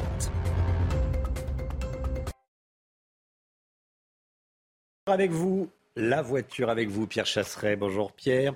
110 km/h sur nos autoroutes. Le débat est relancé en France après les propos du climatologue Jean Jouzel qui appelle le gouvernement à cette mesure, à abaisser la limitation de vitesse sur les autoroutes. Expliquez-nous. Elle revient, cette mesure. Elle était déjà présente dans le rapport de la Convention citoyenne pour le climat le 21 juin 2020. À l'époque, Emmanuel Macron, souvenez-vous, avait donné son joker pour ne pas aller sur cette baisse de la limitation de vitesse très échaudée par la baisse de 90 à 80. Alors de leur côté, les écologistes aujourd'hui avancent des chiffres.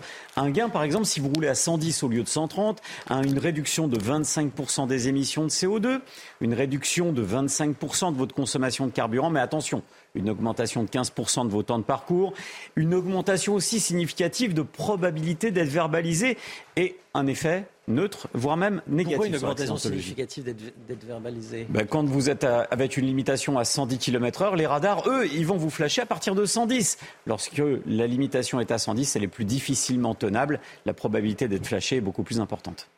Elisabeth Borne semble beaucoup moins opposée à cette mesure qu'Emmanuel Macron à l'époque. Hein. elle n'est pas très à l'aise, euh, la Première ministre, parce qu'à l'époque, à la sortie du rapport de la Convention citoyenne, elle s'était dite plutôt favorable à titre personnel. Cette fois-ci, interrogée sur la question, elle a infléchi un peu sa position. Elle dit la prise de conscience se renforce, sous-entendu écologique, se renforce, mais il ne faut pas prendre des mesures, pas prendre des mesures vécues de façon négative par les Français. On sent bien qu'il y a beaucoup de prudence, mais attention, la menace est bel et bien là. Au niveau européen, ce débat est-il le même chez nos voisins? Alors, je vous laisse découvrir un petit peu dans nos voisins européens quelles sont les limitations de vitesse?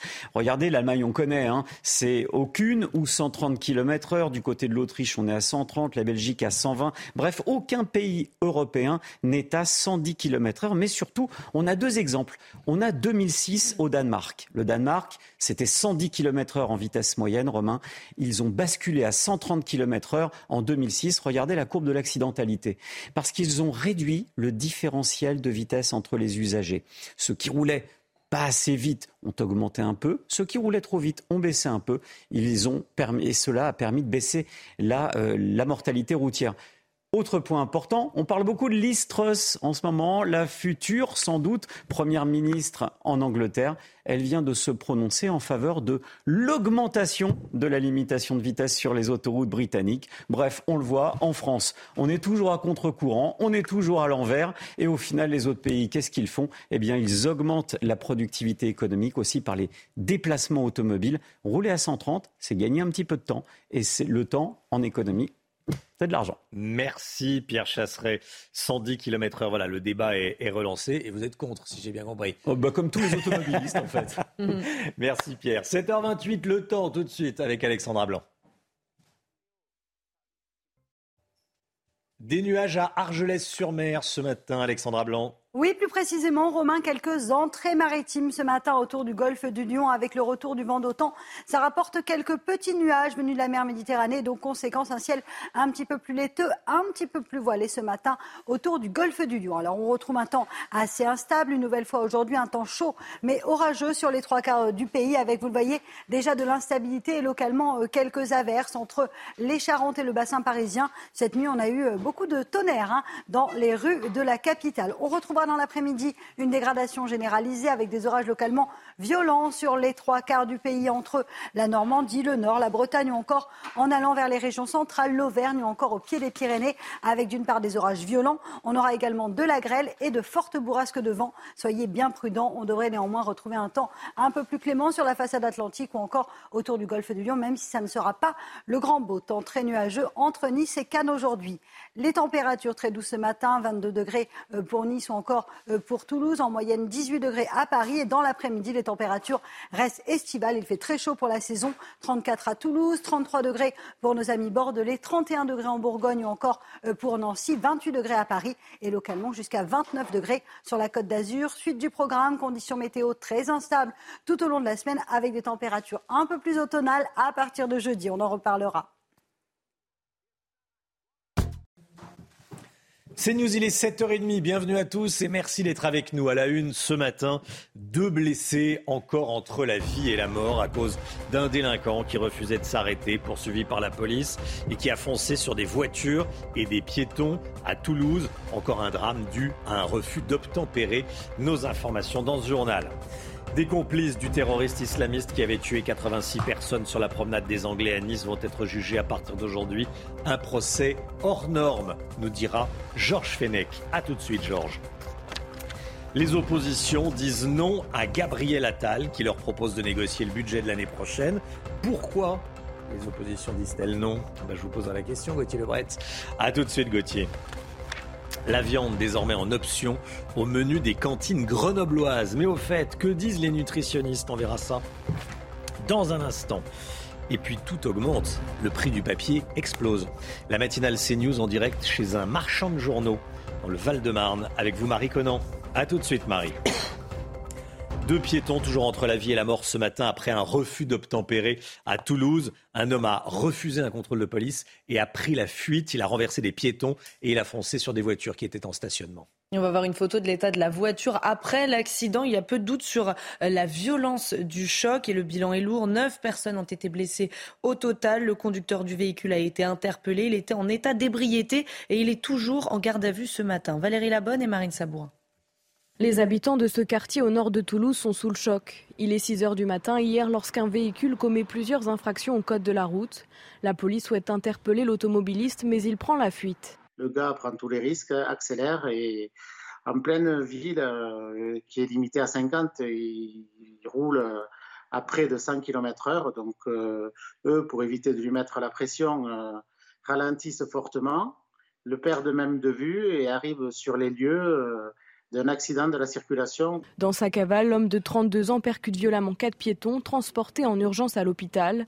Le choc est violent, l'avant de la voiture est complètement détruit. Les cinq passagers sont également blessés. Sur place, six ambulances sont mobilisées et 25 sapeurs-pompiers. Le conducteur, lui, s'en sort avec de légères blessures. Interpellé, il était sous l'empire de l'alcool. Une enquête a été ouverte. Comme tous les matins, on vous consulte, on vous donne la parole dans la matinale. Ce matin, on vous pose cette question. Est-ce qu'il faut être plus sévère envers les auteurs de refus d'obtempérer? Écoutez ces réponses, c'est votre avis. Moi, je pense. Pour que ça, pour que les personnes aient peur de, ce qu'ils risquent de ce qu'ils risquent en refusant d'obtempérer et pour euh, éviter des situations comme ça. Ça me semble normal de s'arrêter. Donc si euh, la personne ne s'arrête pas, euh, oui, il faut sanctionner derrière. Faire des condamnations plus prononcées, plus lourdes, ça incitera les gens à moins, à moins, à, moins, à être moins délinquants et à éviter ce genre de bêtises. Le procès de l'attentat islamiste de Nice s'ouvre aujourd'hui devant la cour d'assises de Paris. Huit personnes, sept hommes et une femme, seront jugés pour avoir participé de près ou de loin au carnage du 14 juillet 2016 sur la promenade des Anglais à Nice. Le grand absent sera l'assaillant tunisien de 31 ans, Mohamed Lawesh Boulel. Il avait été tué par les forces de l'ordre quelques minutes après le, début de l'attaque. au volant d'un camion, il avait foncé sur la foule rassemblée sur la promenade des Anglais pour regarder le feu d'artifice. 86 personnes sont décédées et plus de 400 ont été blessées. Retour sur les faits avec Noémie Schulz et Marine Sabourin.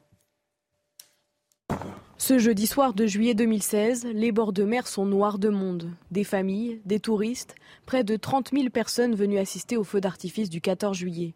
Il vient de se terminer quand à 22h33, un camion blanc de 19 tonnes, feu éteint, s'engouffre à vive allure sur la promenade des Anglais. Durant une course folle de quelques minutes, le camion fend la foule et sème la mort. Il échappe aux tentatives de plusieurs passants héroïques qui tentent de le stopper. Il slalome entre la route et les trottoirs pour faire plus de victimes. 86 personnes, dont 15 enfants, sont tuées. Des centaines d'autres sont blessés. La course s'arrête deux kilomètres plus loin, à la hauteur du palais de la Méditerranée. Les policiers ouvrent le feu. Le conducteur Mohamed Lawesh Boulel, un Tunisien de 31 ans, est tué sous les balles des forces de l'ordre. L'enquête démontrera qu'il s'était radicalisé peu de temps avant l'attentat et avait minutieusement préparé son passage à l'acte, qui reste l'attentat le plus meurtrier en France, après ceux du 13 novembre 2015. Georges Fenech avec nous. C'est un procès hors norme, Georges, qui va débuter cet après-midi. Hein.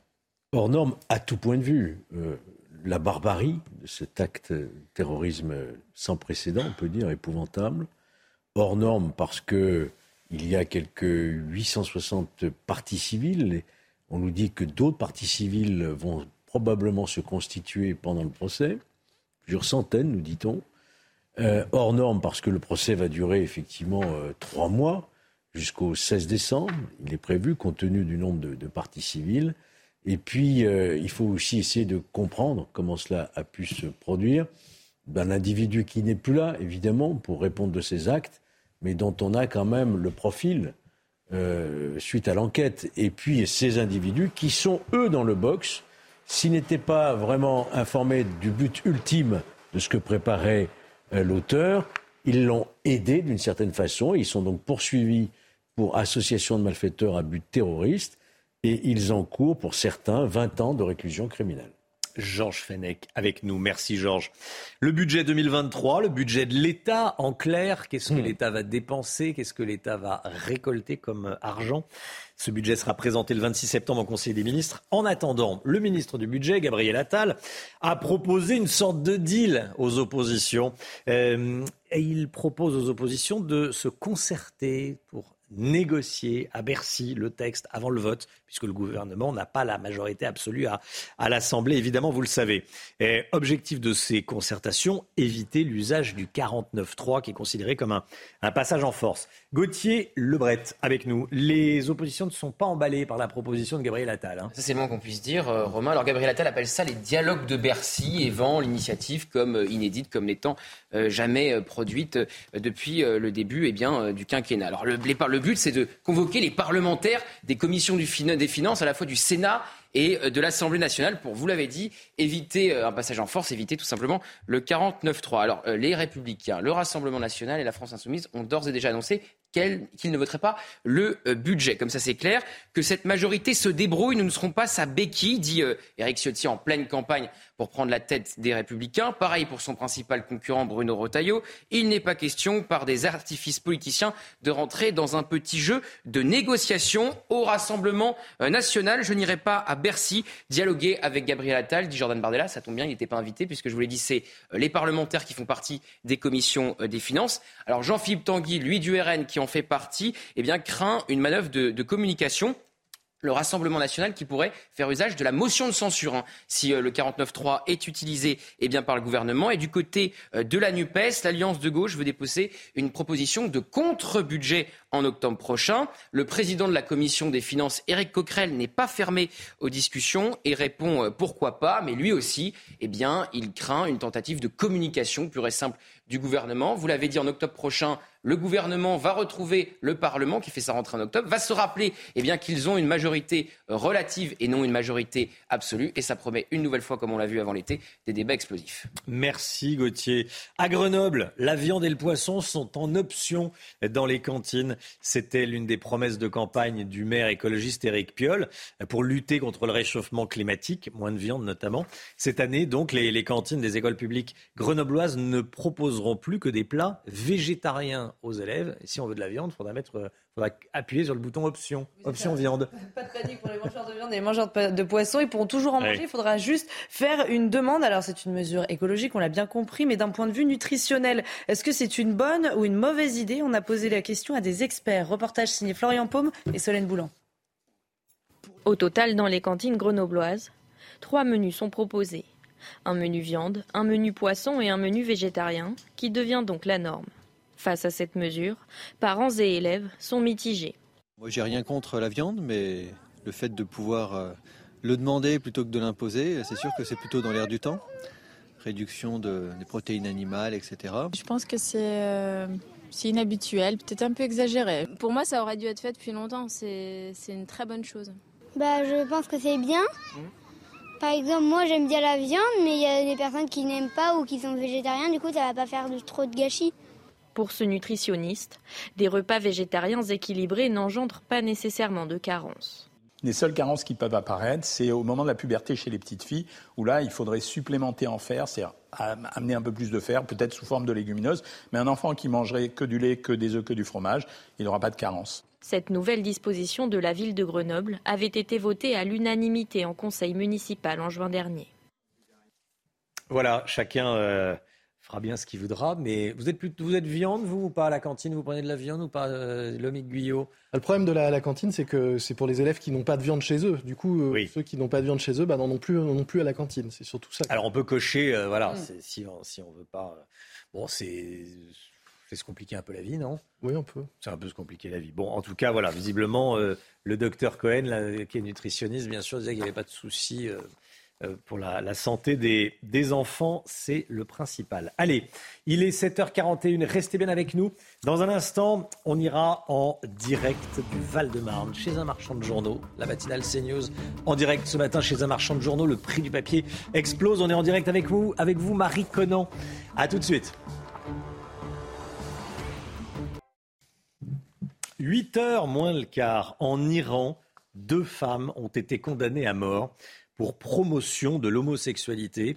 Il s'agit de deux militantes LGBT. L'une d'entre elles avait déjà été détenue et torturée en Irak. elle avait réussi à s'enfuir avant d'être interpellée en octobre dernier à la frontière turque par les services de renseignement euh, iraniens. Son inculpation fait suite à sa défense des droits des personnes LGBT euh, sur les réseaux sociaux. Écoutez la réaction de Yassine euh, Djebel Noir, président de l'association Cham France il nie complètement l'existence des personnes LGBTQI. Et malheureusement, cette négation fait qu'en fait, euh, bah, comme pour eux, ça n'existe pas, alors ils sont facilement effaçables. Ils n'hésitent pas, en fait, à, exécuter des personnes LGBT parce que pour eux, ça n'existe pas. Elles font pas partie de la société, elles n'ont pas leur place dans la société. Voilà, deux militantes LGBT condamnées à mort en Iran. 8h moins le quart, le point info, Chanel Housteau. Les suites de l'affaire Pogba, on en sait plus ce matin sur la deuxième audition de Paul Pogba qui a eu lieu le mois dernier. Selon le joueur de l'équipe de France, son frère Mathias agit sous la pression des racketteurs présumés qui lui réclament, je le rappelle, 13 millions d'euros pour service rendu. Paul Pogba qui a également reconnu avoir versé de l'argent à un marabout, mais non pas pour jeter un sort à Kylian Mbappé, mais pour une association humanitaire. Un squat géant en plein Gentilly dans le Val-de-Marne. Plusieurs centaines de migrants sans abri avaient trouvé refuge dans un bâtiment vide de 8000 mètres carrés voué à la destruction. Ils ont été évacués hier soir par les forces de l'ordre et c'est une association qui a aidé les migrants à pénétrer dans l'immeuble, plaidant pour une réquisition citoyenne. Qui va remplacer Boris Johnson au 10 Downing Street? Il n'y a pas trop de suspense. C'est Liz Truss, la ministre des Affaires étrangères, la grande favorite. Le verdict est attendu à 13h30 heure française. Le nouveau Premier ministre prendra officiellement ses fonctions demain. L'inflation, la matinale CNews en direct chez un marchand de journaux ce matin. Le prix du papier a quasiment doublé en un an. Marie Conan, chez un marchand, une marchande de journaux à Nogent-sur-Marne, dans le Val-de-Marne. Tous les produits à base de papier, Marie, ont vu leur prix augmenter. Euh, là où vous vous trouvez, forcément, vous nous dites que les clients sont moins nombreux. Ça se, ça se concrétise comme ça? Oui, hein, les clients sont nettement euh, moins nombreux. On a ouvert depuis presque une heure et regardez la boutique, elle est complètement vide. Isabelle, la gérante, est toute seule. Isabelle, cette situation, c'est habituel C'est de plus en plus habituel, oui. Euh, les clients euh, qui partent travailler n'achètent plus leur journal, ils lisent en ligne. Euh, c'est dû au fait ben, du prix du papier, parce qu'un journal ça coûte cher maintenant, c'est un produit de luxe. Et en plus, souvent, on est en rupture. Donc un client qui vient une fois, qui trouve pas son journal, qui vient une deuxième fois, qui trouve pas son journal, la troisième fois, il essaie de le trouver ailleurs ou pas. Ou il va directement l'acheter en ligne. Et avant, à 7h06, c'était rempli. Hein. tout à fait. Le matin, c'était un petit peu le rush. Oui, effectivement, de 7h à 8h, on avait entre 20 et 30 clients. Euh, on n'avait pas le temps de chômer. Merci beaucoup Isabelle. Donc Isabelle qui a perdu, qui perd environ 40 clients par jour, ça fait moins 20% de chiffre d'affaires en un an. Merci beaucoup Marie Conan. En direct ce matin chez un, chez un marchand de journaux. Effectivement, euh, il n'y a pas foule à l'heure qu'il est, là, 8h moins le quart. Allez, l'économie, tout de suite. Lutte contre l'inflation. La France fait-elle moins bien que l'Allemagne? On en parle avec vous. Lomique Guillot, c'est tout de suite. Alors que l'Allemagne a annoncé hier un plan d'aide de 65 milliards d'euros, en France, on parle de 24 milliards pour le fameux bouclier énergétique. Pourquoi une telle différence, Lomique? Est-ce que ça veut dire que les, les Français seront moins bien protégés que les Allemands? Alors moins bien protégé, Romain, euh, peut-être. Ce qu'on peut dire aussi, c'est que pour l'instant, les Français sont moins exposés. On l'a beaucoup dit, hein, mais l'économie allemande est très dépendante du gaz et principalement du gaz russe, alors que la France, notamment grâce à nos réacteurs nucléaires, enfin quand ils fonctionnent, est plus préservée. Ça se traduit sur l'inflation. Elle est de près de 8% en Allemagne en août sur un an, quand elle est sous les 6% en France. Et les projections à la fin de l'année euh, sont à peu près euh, du même ordre, 10% en Allemagne, 8% en France. En Allemagne, le dispositif consiste en des allègements de taxes et de charges pour les ménages et les entreprises et des aides pour les plus modestes comme les étudiants ou les retraités. Et puis par une nouvelle taxe qui fait beaucoup parler sur les profits exceptionnels de certains énergéticiens.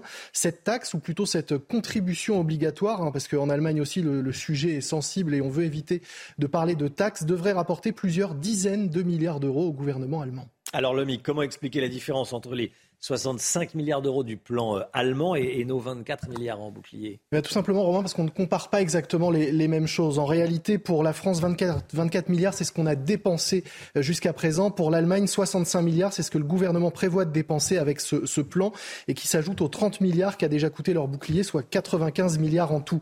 Mais au-delà de ces chiffres, en fait, ce qu'il faut dire, c'est que dans le plan allemand de 65 milliards, le mot qui compte, en réalité, c'est plan. Oui, c'est plan, parce que fidèle à ce qu'elle a toujours fait, eh bien l'Allemagne, euh, elle planifie, elle anticipe, elle prévoit. Alors que nous, bah, on, navigue en fait à vue pendant ce temps entre les prises de parole gouvernementales qui nous jurent que bah, aura pas de coupure, à si peut-être euh, quelques-unes, ou que le bouclier va s'arrêter euh, fin décembre, et puis finalement peut-être pas, mais avec des hausses de prix de 10%, peut-être même 20%, qui jurent aussi qu'au grand jamais on ne taxera les super profits ah ben si, peut-être finalement en dernier recours, on va le faire. Enfin, voilà, on le voit, c'est la grande différence. Hein. L'Allemagne se prépare et nous, on discute et on perd du temps.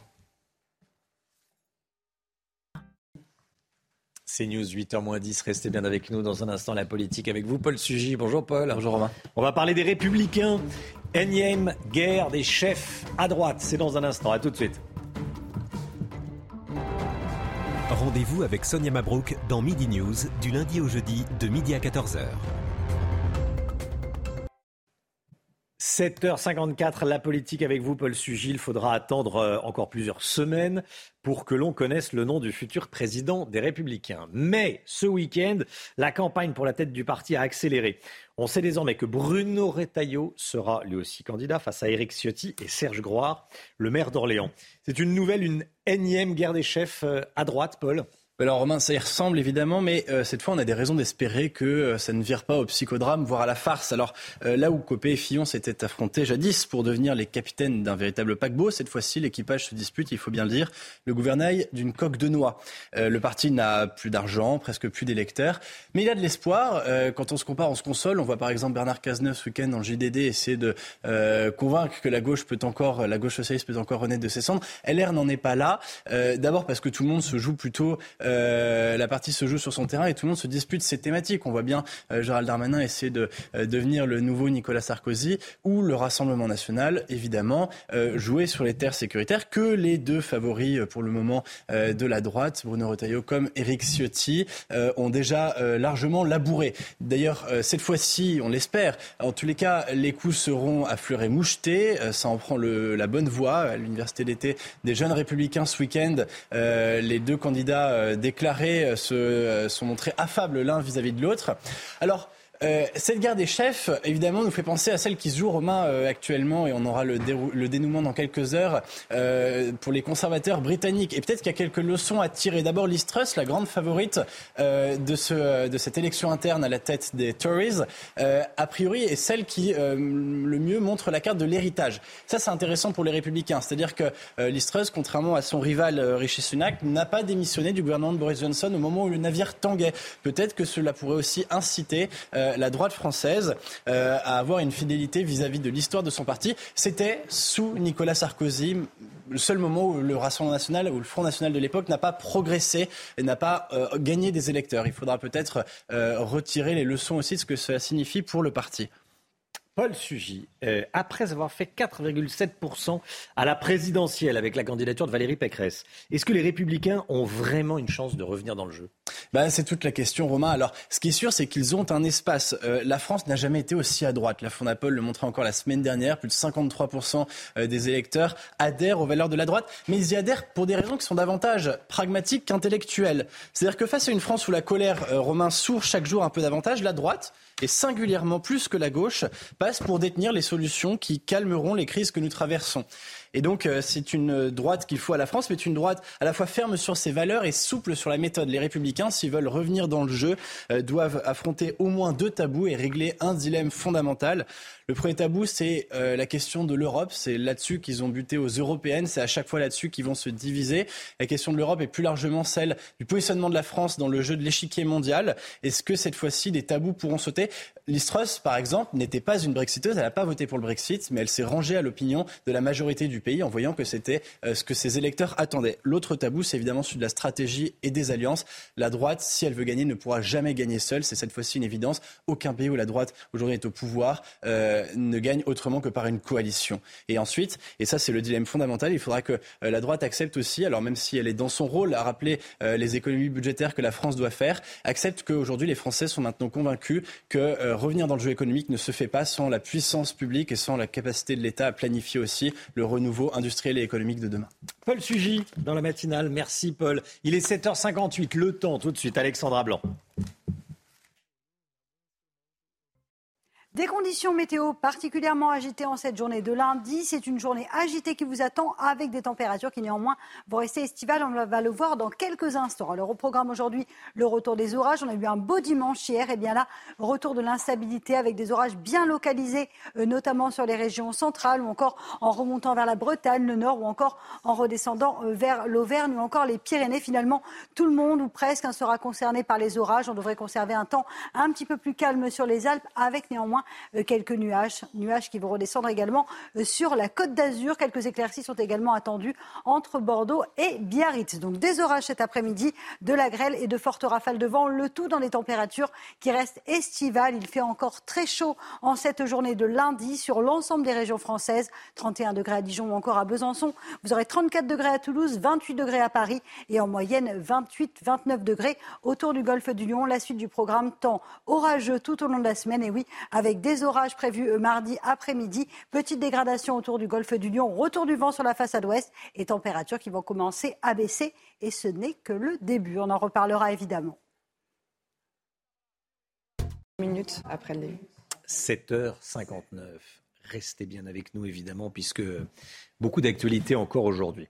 L'ouverture aujourd'hui du procès des complices présumés du terroriste islamiste qui a tué 86 personnes le soir du 14 juillet 2016 à Nice. C'est la une ce matin, évidemment. Les survivants n'ont rien oublié. Et puis on est ce matin avec vous, Noémie Schulz. A tout de suite, Noémie. Encore des problèmes de sécurité au Stade de France. Des jeunes fans du chanteur Booba ont réussi à forcer le passage lors du concert de samedi soir. Vous allez voir. Les stations Total prises d'assaut avec les 20 centimes de réduction qu'offre le géant pétrolier en plus des 30 centimes du gouvernement, ce sont les stations les moins chères désormais, moins chères que beaucoup de stations-service dans les supermarchés. Certaines stations Total sont en rupture de stock. Et puis l'homme qui a agressé un chauffeur de taxi au cutter dans les Yvelines est un jeune récidiviste. Il avait été condamné à 22 ans de prison pour meurtre. Il s'est enfui après une permission de sortie. Les détails dans ce journal. Le procès de l'attentat islamiste de Nice s'ouvre aujourd'hui devant la cour d'assises de Paris. Huit personnes, sept hommes et une femme seront jugés. L'un des accusés est en fuite. Un grand absent, l'assaillant, il a été tué par les forces de l'ordre pendant l'attaque, quatre minutes après le début du carnage. Et au volant, l'assaillant avait foncé sur la foule euh, rassemblée sur la promenade des Anglais pour regarder euh, le feu d'artifice. 86 personnes sont décédées et plus de 400 ont été blessées. Six ans après l'attaque, des centaines d'enfants, euh, d'adolescents et d'adultes peinent toujours à surmonter leur traumatisme. Leur témoignage recueilli par Sandra Buisson. Le 14 juillet 2016, Andrew et Amaury venaient voir le feu d'artifice sur la promenade des Anglais. Andrew avait 4 ans, il a eu la vie sauve parce qu'il a lâché la main de sa maman, fauchée par le camion conduit par le terroriste. Aujourd'hui, les enfants parlent d'elle au présent et n'ont pas vraiment envie d'aller au procès. Peut-être qu'ils ne comprennent pas trop, mais je préfère quand même leur en parler parce que voilà, c'est parmi les étapes. Ils n'oublient pas, ils ont juste mis les choses de côté. Bruno n'était pas avec sa famille ce soir-là. Des audiences, il n'attend pas de miracle et dit n'avoir aucune haine, même envers Mohamed Lawesh Boulel qui a lancé son véhicule à pleine vitesse sur les victimes. Aguerre Benaouissi non plus. Pour échapper à la mort, elle s'est jetée au sol entre les roues du camion avec sa fille de 5 ans qui est toujours traumatisée. Je ne le considère même pas comme, euh, comme euh, un être humain. Pour moi, quelqu'un qui est capable de faire ça, euh, de rouler sur des gens, de, sur des enfants, de chercher là où il y a le plus de monde et de monter. Moi j'étais sur le trottoir, c'est l'endroit où il y avait le stand du bonbon. Et il est monté sur ce trottoir, il n'y avait que des enfants, que, que des parents avec leurs enfants qui achetaient des bonbons. Il y avait le stand du jouet juste après moi. C'est inhumain, c'est au-delà euh, de la barbarie en fait. Ce procès, elle le voit comme une étape sur le chemin de la reconstruction. Elle qui a vécu comme un robot pendant de longs mois après l'attentat, ne sachant plus comment faire confiance. Noémie Schulz, service police-justice de CNews. Bonjour Noémie. Bonjour C'est vous qui allez suivre ce procès euh, pour, euh, pour CNews. Procès marqué par le, le grand absent, Noémie. Euh, ce grand absent, c'est évidemment le chauffeur du, du, camion, le terroriste islamiste Mohamed Lawesh Boulel, tunisien de 31 ans. Oui, puisqu'il a été tué par les forces de l'ordre à la fin de cette euh, course folle sur la promenade des Anglais. Au bout de ces quelques minutes euh, d'attaque, un chauffeur-livreur, vous l'avez dit, euh, père de trois enfants qui étaient connus des services de police et de justice. Il avait été condamné quelques mois avant pour avoir notamment frappé un automobiliste alors qu'il déchargeait une livraison de, de, son camion. Il a été décrit par ses proches comme adepte des salles de musculation, obsédé par le sexe, pas pratiquant, c'est ce que son père avait expliqué, fasciné en revanche par les images de violence et lui-même très violent envers notamment son épouse. Elle a décrit aux enquêteurs un homme pervers, instable. Elle avait déposé plainte contre lui et d'ailleurs ils étaient séparés euh, au moment des faits. Alors quelles ont été les raisons de son passage à l'acte? Est-ce l'acte d'un déséquilibré ou d'un djihadiste convaincu? Euh, L'enquête a démontré qu'il s'était mis à s'intéresser aux thèses de l'État islamiste quelques jours seulement euh, avant l'attentat, quelques mois avant l'attentat, mais aucun lien direct n'a pu être établi entre lui et l'organisation euh, terroriste. Il n'était pas pratiquant, on l'a dit, il n'a pas laissé de testament, pas d'allégeance. Les dépositions donc à la barre des experts psychiatres seront un des moments très attendus de ce procès pour tenter de, de comprendre ce passage à l'acte. Noémie Schulz, merci Noémie. Deux piétons toujours entre la vie et la mort ce matin après un refus d'obtempérer à Toulouse. Hier, un homme a refusé un contrôle de police, il a pris la fuite, il a perdu le contrôle de son véhicule, il a percuté plusieurs piétons avant de finir sa course contre des voitures stationnées. Oui, on va regarder ensemble l'état de la voiture. Après l'accident, ça laisse peu de doute sur la violence euh, du choc et le bilan est lourd. Neuf personnes ont été blessées au total. Le conducteur du véhicule a été interpellé. Il était en état d'ébriété. Il est toujours en garde à vue ce matin. On se souvient tous du chaos de la finale de la Ligue des Champions au Stade de France.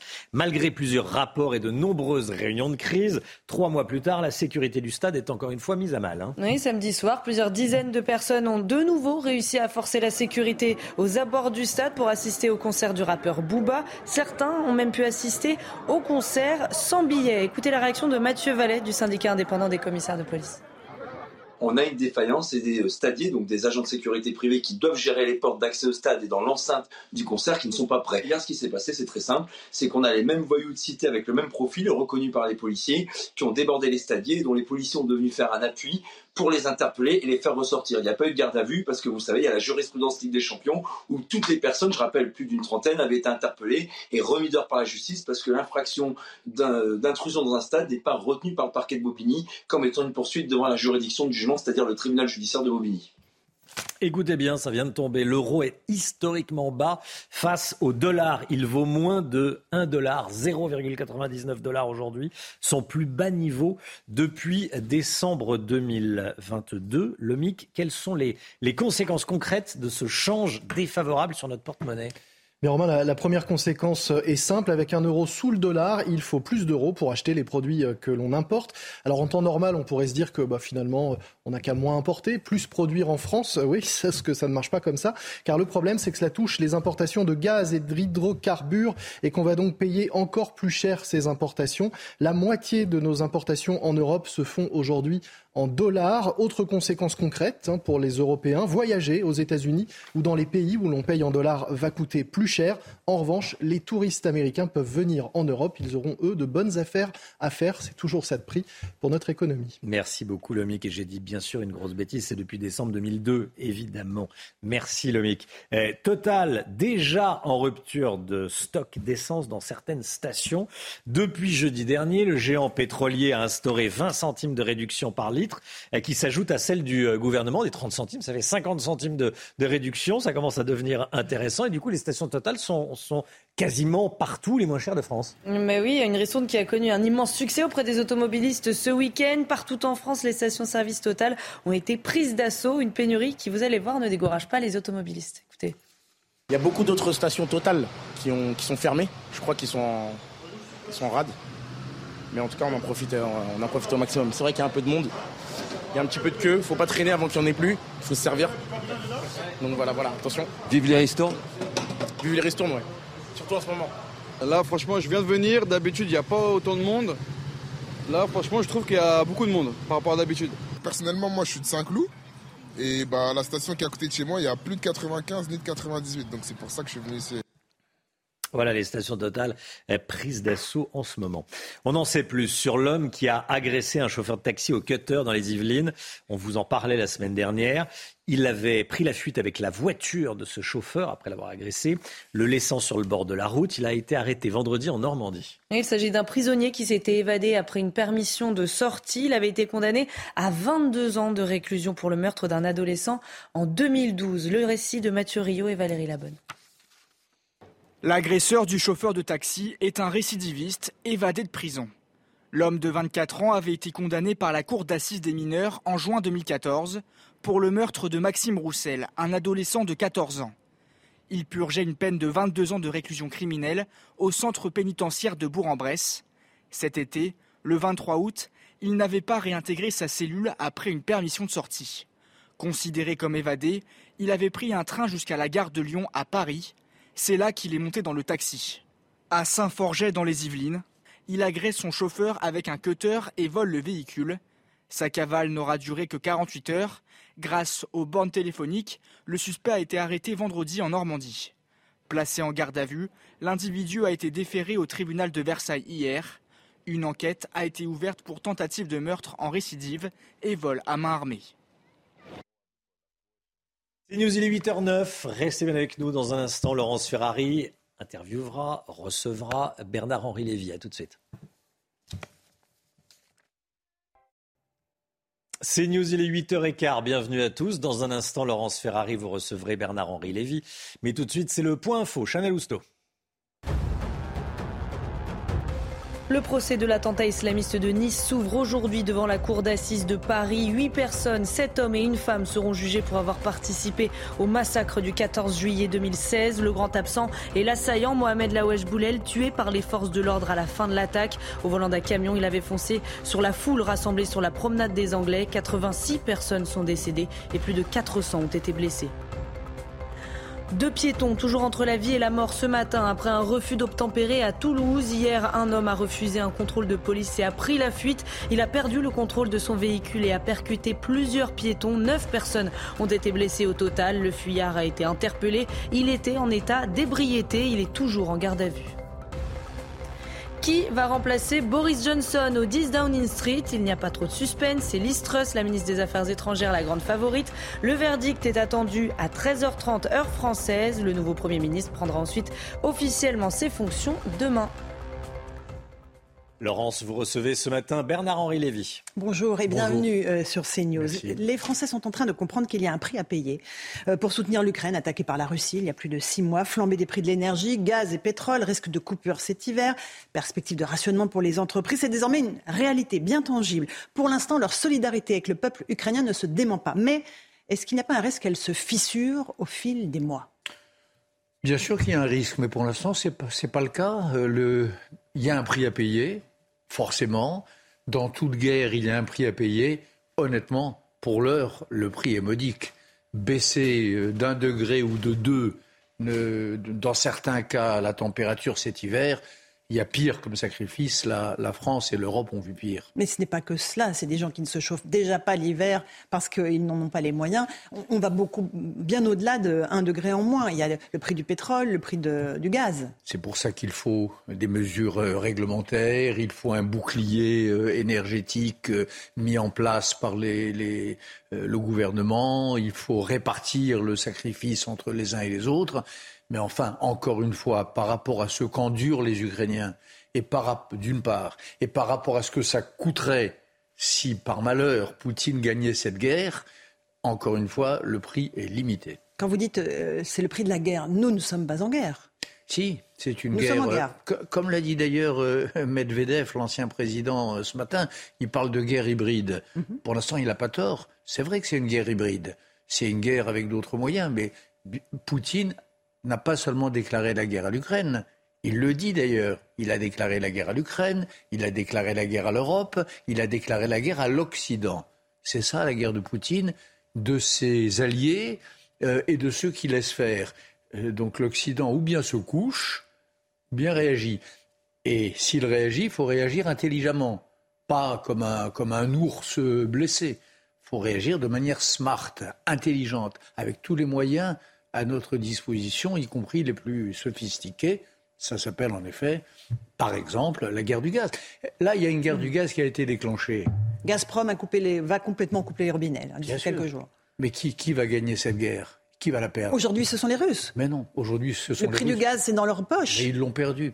Ils l'ont perdu, Laurence Ferrari, parce qu'à court terme, les pays européens ont vu venir et ils ont fait leurs réserves. Aujourd'hui, les réserves en France sont à 92 ou 95% des capacités.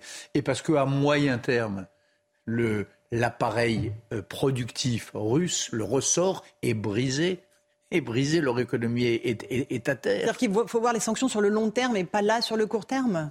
Sur le court terme. Parce que là, le rouble est au plus haut, l'euro est au plus bas et leurs caisses sont remplies. Hein. Non mais attendez, le rouble est au plus haut, ça veut rien dire. C'est pas, c'est pas bon pour la Russie, c'est pas bon pour son commerce et pour ses importations de matières premières et autres. Pour l'instant, l'économie russe est à terre le taux de croissance n'a jamais été aussi bas, euh, le, taux de chômage n'a jamais été aussi haut. Les sanctions marchent à court terme. Mais à moyen terme, pour l'économie russe, hélas pour le peuple russe, ça va être dévastateur. Parce que toute la machine industrielle, toute la machine économique euh, russe est aujourd'hui en miettes. Elle est, elle est à terre. Il y a une petite musique en Europe qui dit stop aux sanctions contre la Russie, euh, entamée euh, notamment entonnée par Matteo Salvini, mais aussi en France. on voit que du côté du Rassemblement national, on dit il faut arrêter les sanctions contre la Russie. Qu'est-ce que vous dites aux Français qui, qui souffrent de, ces, des répercussions de ces sanctions? Il faut continuer, il faut tenir bon? Bien sûr qu'il faut tenir bon. Et ce que je, ce que je leur dis, c'est que nous souffririons, encore une fois, bien davantage si, euh, si Poutine gagnait cette, ce bras de fer avec nous. Voilà. Quelles conséquences ça aurait? Ça aurait la conséquence euh, le déshonneur, ce qui n'est pas rien pour nous tous, euh, des partis qui sont les relais de Poutine en, en, Europe qui relèveraient la tête et qui prendraient le pouvoir. ça aurait des conséquences économiques parce qu'un homme dont on, a, dont on sait désormais qu'il est capable de tous les chantages, chantage gazier, chantage nucléaire, euh, eh bien, pourquoi est-ce qu'il s'arrêterait demain? S'il avait gagné, s'il avait marqué des points, qu'est-ce qui l'empêcherait pour euh, longtemps de nous tenir par la barbichette, d'exercer chantage après chantage, sans parler du chantage nucléaire, naturellement. Et on va en parler. Euh, vous dites l'appareil productif russe est à genoux. Euh, en l'occurrence, il y a des usines qui ferment en Europe, qui ferment en France, qui, ferment partout, parce qu'elles ne peuvent plus payer la facture d'électricité. C'est la nôtre économie qui est en train de se mettre à La grande différence sur ce point précis entre, entre la France et la Russie, c'est que la France est une démocratie avec une économie libérale et avec une capacité, une capacité d'adaptation. Donc, on peut venir au secours d'une entreprise, un, État responsable comme est l'État en France, peut venir au secours d'une entreprise défaillante ou d'une entreprise qui souffre de la guerre en Ukraine. En Russie, cet euh, appareil économique hérité de l'Union soviétique, ossifié, rigidifié, ben, quand il plie, il casse. Voilà, c'est ça aussi la guerre asymétrique en notre faveur. J'évoquais cette petite musique euh, qui euh, commence à poindre en Europe. Il y a aussi Ségolène Royal, ancienne candidate à la présidentielle, qui a mis en doute les crimes de guerre en Ukraine, affirmant qu'il s'agissait d'une propagande de Volodymyr Zelensky. La maternité de Mariupol, on se rappelle de cette image de cette jeune femme enceinte sortie euh, de, la maternité sur un brancard. Elle met en cause ça, le viol d'enfants russes par le viol d'enfants par des soldats russes. Il aurait utilisé cela pour stopper le processus de paix, euh, dit-elle. Qu'est-ce que vous lui dites? Vous lui demandez de s'excuser, de retirer ses propos? J'ai déjà répondu à cela, Ça me, ça me, ça me rend, ça me, plonge dans une, une vraie tristesse. Ségolène Royal est un personnage politique de, grande qualité qui a fait euh, sa candidature à l'élection présidentielle était extraordinairement honorable. Et aujourd'hui, elle s'égare. Voilà, elle s'égare parce que les images de Boucha, elles existent. Nous sommes très nombreux, moi aussi, à les avoir filmé. La maternité de Mariupol, toutes les images sont là. Donc euh, voilà, il n'y a pas d'autre réponse. Elle s'est un peu excusée. J'espère qu'elle le fera davantage et qu'elle se, elle se rendra compte très vite de voilà, qu'elle s'est fourvoyée, ce qui arrive à tout le monde, et elle se grandirait à le dire euh, clairement. Néanmoins, le, rapport d'Amnesty International aussi, que vous avez beaucoup critiqué, euh, accusé Kiev de mettre en danger les civils en installant des soldats russes dans des endroits où il y avait euh, des écoles, des hôpitaux. C'est une réalité aussi. La guerre n'est pas blanc ou noir. D'abord, la guerre n'est pas blanc ou noir, mais surtout quand on vous... Vous savez, les, les résistants français, quand ils défendaient leur ville contre, contre la barbarie nazie, bah, évidemment qu'ils menaient leur guerre depuis les caves, depuis les bouches de, les, les, les, canalisations, les, les, égouts de Paris et ainsi de suite. Quand on défend une ville, évidemment qu'on est dans la ville, c'est naturel. Voilà. Euh, mais il ne faut pas confondre les agresseurs et les agressés. Les responsables de cette situation, c'est ceux qui bombardent la ville, c'est ceux qui sont prêts à exterminer ces civils et c'est ceux qui tirent sur les maternités. Et le rapport d'Amnesty mm. était incroyablement peu professionnel. Euh, il, était, il montait en épingle des cas euh, euh, isolés, il ne prenait pas la perspective d'ensemble et surtout il ne faisait pas la différence, encore une fois, entre les responsables de, de cette guerre sans précédent en Europe depuis très longtemps et puis les volontaires, les civils qui tentent de se protéger. Euh, il y a une contre-offensive en ce moment dans la région de Kherson, une ville qui est tombée aux mains des Russes. C'est un point important, ça peut être un point de bascule selon vous dans le conflit? Bien sûr, c'est un point important, ça se passe en ce moment même, et c'est important parce que Kherson est la première est l'une des rares victoires euh, incontestées de l'armée russe au tout début de la guerre.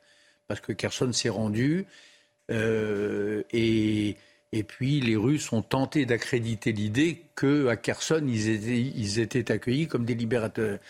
Aujourd'hui, on sait, on commence à voir que la population de Kherson ne veut pas d'eux, qu'elle ne veut pas collaborer.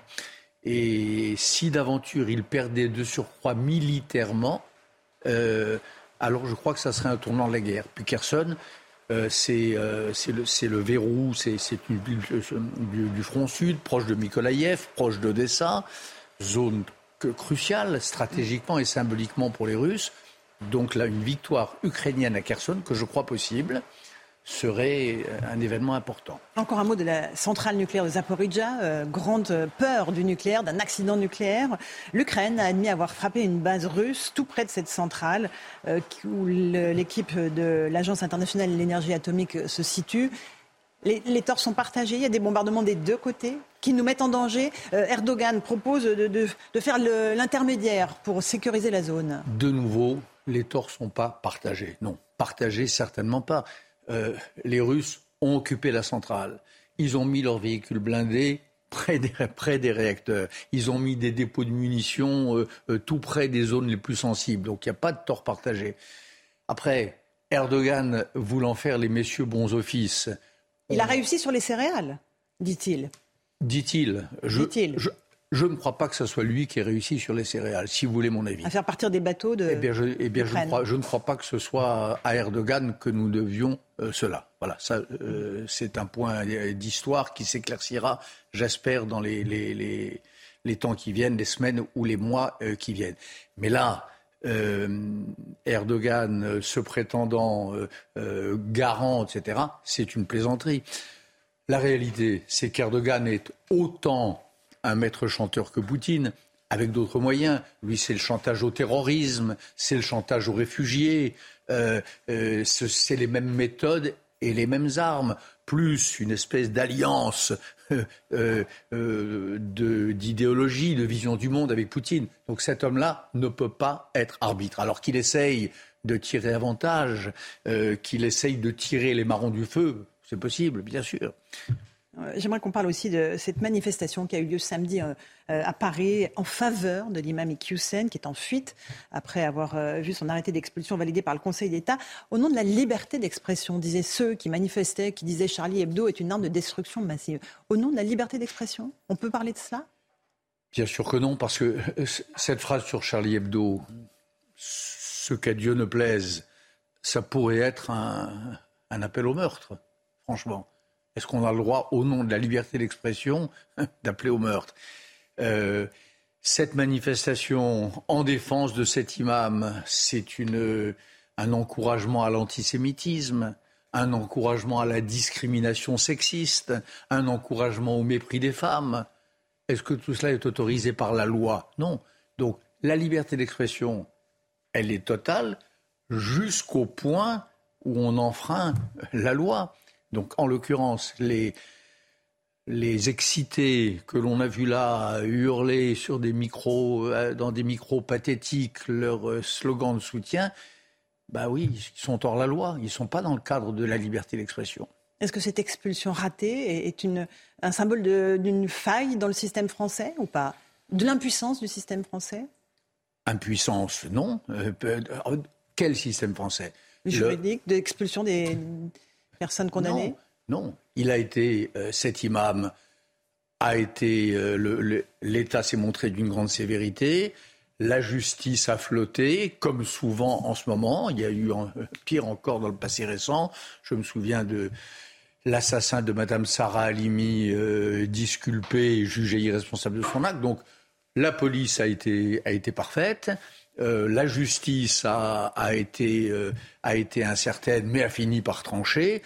Et puis euh, ce délinquant euh, s'est enfui, puis il sera rattrapé. Donc il y a toujours des failles dans le, euh, dans le système d'ensemble face à la grande délinquance. Et là, nous sommes en face d'un phénomène de grande délinquance. Délinquance, encore une fois, sur ces sujets majeurs que sont la laïcité, le respect de la République, le respect des femmes et le refus de l'antisémitisme. Un dernier mot concernant la sécurité. Il y a une demande rémanente des Français euh, en faveur de, la sécurité. Ils ne supportent plus de voir les récidivistes sortir de prison et, récidiver. Vous comprenez cette demande de sécurité, d'ordre, de régalien dans notre pays? Au moment où tout autour de notre pays est inquiétant, où la guerre gronde non loin? Bien sûr que je la comprends. Euh, la, sécurité, vous savez, depuis les, premiers euh, philosophes de la politique du XVIe et du XVIIe siècle, c'est le premier attribut de l'État. C'est ce que on demande en premier euh, dans les termes du contrat social entre les gouvernants et les gouvernés. On demande que les gouvernants assurent la sécurité. Donc je comprends totalement cette demande. Après, cela doit se conjuguer avec cet autre impératif qui est l'impératif d'humanité, dans d'autres cas avec l'impératif, euh, avec l'exigence euh, d'hospitalité.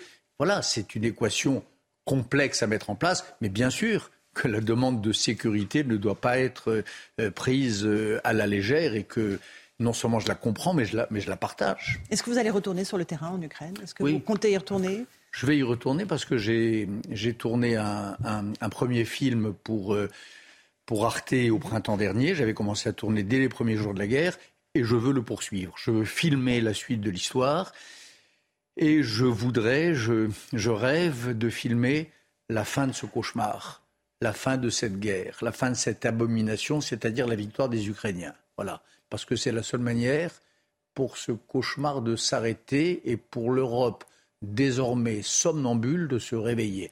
Donc je voudrais filmer cela et je vais partir en effet bientôt avec la même équipe, avec mon camarade Marc Roussel, pour en effet filmer le, la suite de cette aventure abominable dans laquelle l'Europe est plongée. Merci beaucoup d'être venu témoigner ce matin sur CNews dans la matinale. À vous, Romain pour la suite.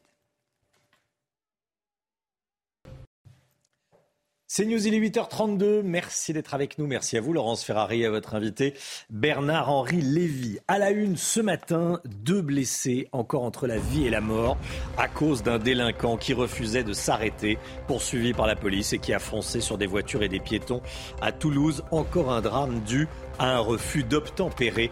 Nos informations dans ce journal. Des complices du terroriste islamiste qui avait tué 86 personnes sur la promenade des Anglais à Nice vont être jugés à partir d'aujourd'hui. Un procès hors norme. Noémie Schulz est avec nous. A tout de suite, Noémie. Les oppositions disent non à Gabriel Attal, qui leur propose de négocier le budget dès l'année prochaine. Pourquoi ce non? On va y revenir avec vous, Gauthier Lebret. A tout de suite, Gauthier.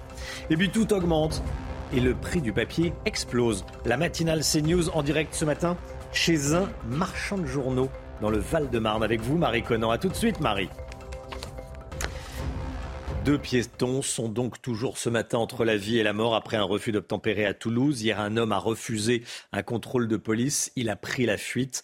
Il a perdu le contrôle de son véhicule et a percuté plusieurs piétons ainsi qu'une voiture, des voitures stationnées on va regarder ensemble une photo de l'état du véhicule après l'accident et ça laisse peu de doute sur la violence et l'intensité du choc. Le bilan est lourd. Neuf personnes ont été blessées au total. Le conducteur du véhicule a été interpellé. Il était en état d'ébriété et il est toujours en garde à vue ce matin. Valérie Labonne et Marine Sabourin. Les habitants de ce quartier au nord de Toulouse sont sous le choc. Il est 6 heures du matin hier lorsqu'un véhicule commet plusieurs infractions au code de la route.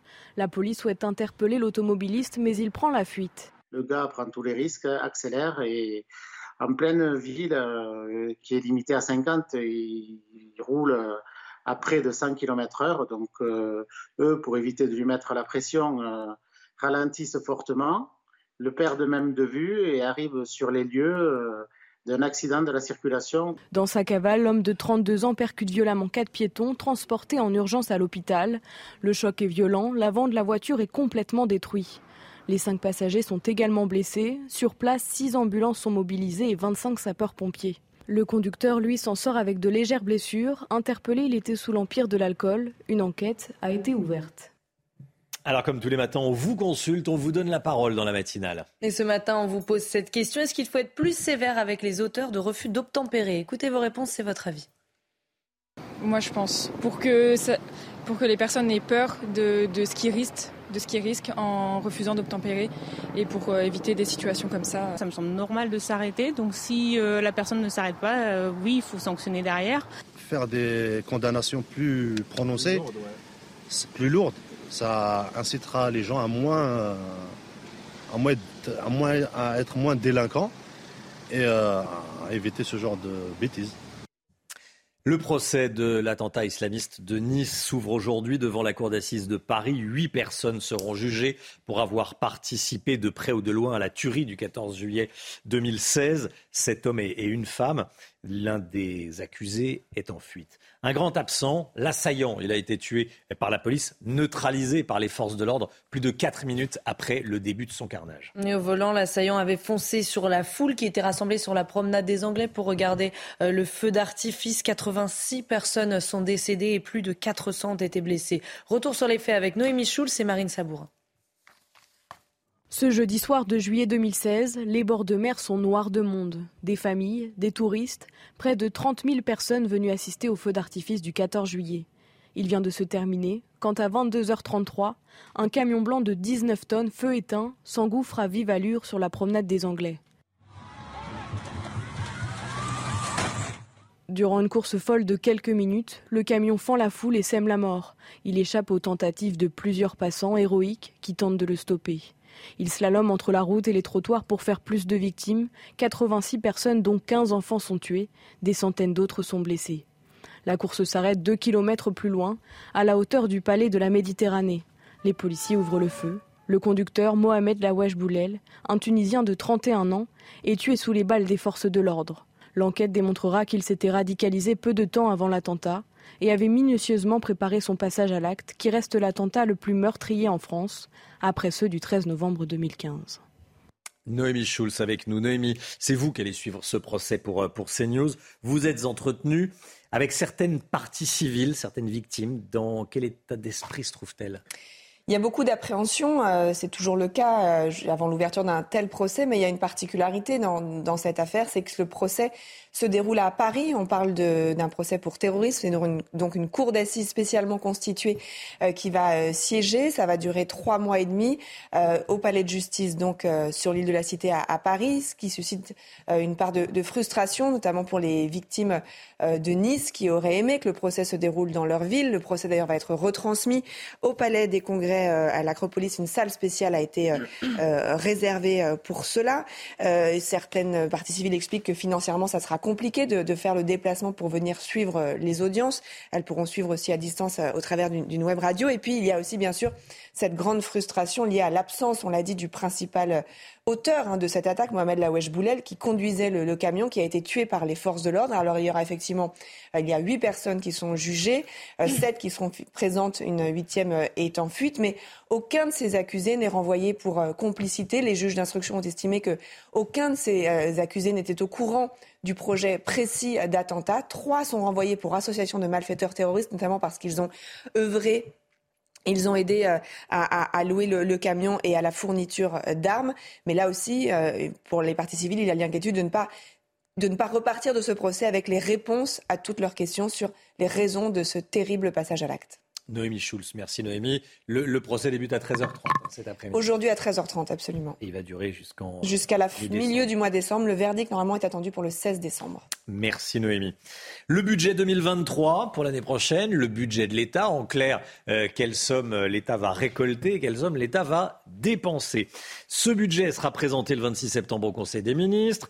En attendant, le ministre des Comptes publics, le ministre du Budget, Gabriel Attal, a proposé aux, aux oppositions, comme on dit maintenant, de se concerter pour négocier le gouvernement n'a pas la majorité absolue à l'Assemblée, il n'a que la majorité relative.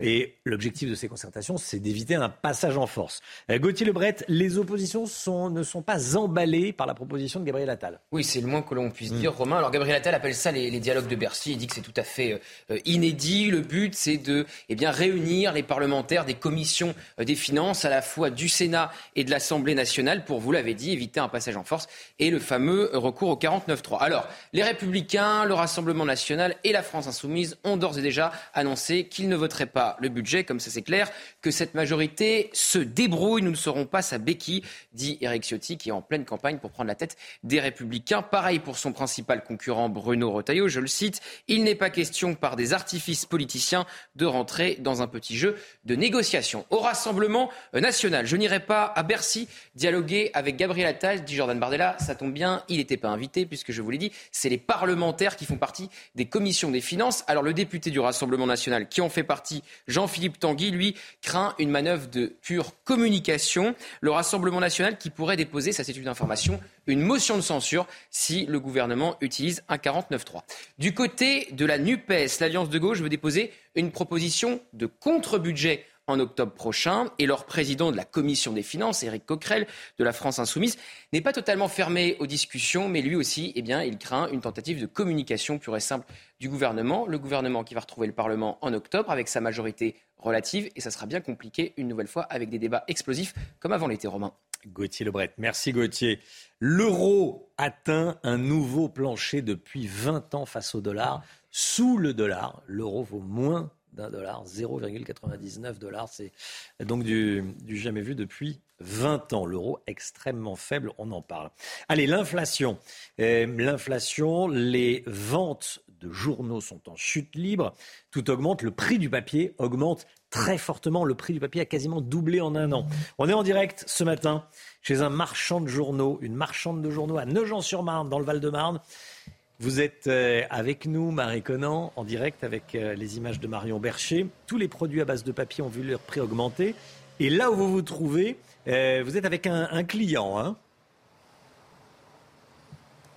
oui, nous sommes avec un client, un des rares clients, car depuis ce matin, seules six personnes sont passées acheter leur journal. Et justement, certains habitués restent. Hein. C'est votre cas. René, ça fait 15 ans maintenant que tous les jours vous achetez votre journal ici. Oui, du lundi au samedi, je viens régulièrement prendre mon Parisien, l'édition 94, dans la mesure du possible. Alors là, justement, vous êtes en train de payer. Vous avez remarqué que le prix du Parisien, comme les autres journaux, avait augmenté de 10% depuis l'année ben, C'est peut-être 10%, mais ça fait deux augmentations cette année. Et la dernière que j'ai aperçue, c'est le 1er septembre. Alors ça, fait, ça commence à faire beaucoup. Alors ils ont eu beau m'expliquer que le papier avait augmenté, ça je suis entièrement d'accord, mais il n'y a pas que le papier qui a augmenté. Et je vois que le coût de la vie ne cesse d'augmenter. Alors, si ça continue à augmenter, vous pensez continuer à pouvoir vous, permettre hein, d'acheter votre journal ici? Bah, Tant que je le pourrai, je continuerai. Euh, jusqu'au jour où mes finances ne, ne, me permettront plus.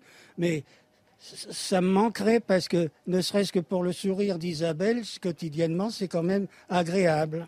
Voilà. Merci beaucoup euh, René. Donc malheureusement, hein, les choses ne devraient pas euh, s'arranger. Le prix du papier devrait s'accentuer dans les mois à venir avec euh, la guerre en Ukraine, la, la flambée des prix de l'énergie, parce que forcément faire du papier c'est énergivore.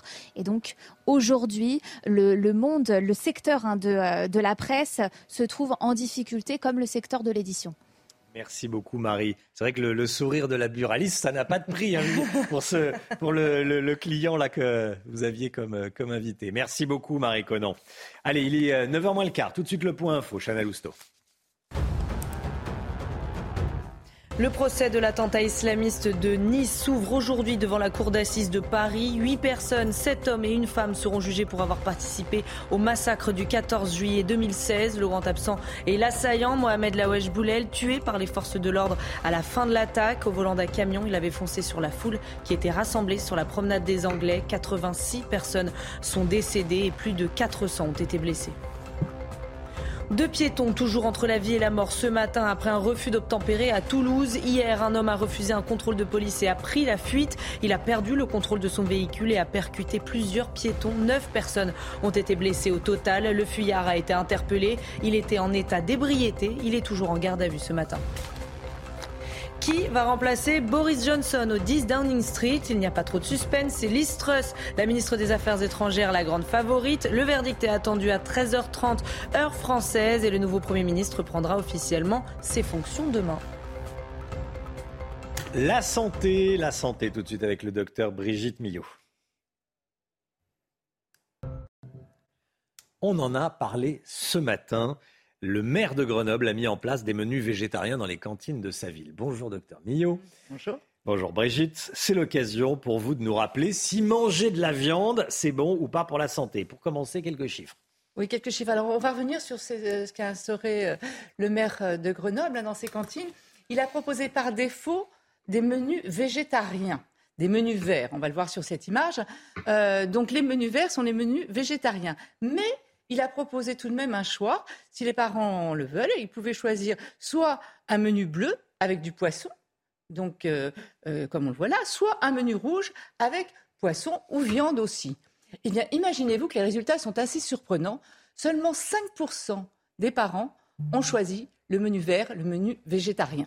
Donc ça va peut-être changer au cours du, des temps, hein, au cours des semaines, mais pour l'instant, en tout cas, euh, ça n'a pas eu un franc succès. On peut dire ça comme ça. Après, il n'a pas expliqué non plus les raisons hein, pour lesquelles euh, il choisissait de faire euh, des menus végétariens. Il y a une autre commune dans les Alpes-Maritimes où ils font des menus végétariens, mais ils disent aussi qu'ils ne mettent pas de viande, pardon. Ils disent aussi que c'est parce que ça coûte très cher. N'oublions pas que la viande a augmenté de 30%. Donc, est-ce qu'il s'agit de... C'est pour l'environnement, c'est pour la santé, c'est pour le prix? Ce serait intéressant de savoir quand même. Bon, bref, la question qui se pose, c'est... déjà, je vous avais dit quelques chiffres.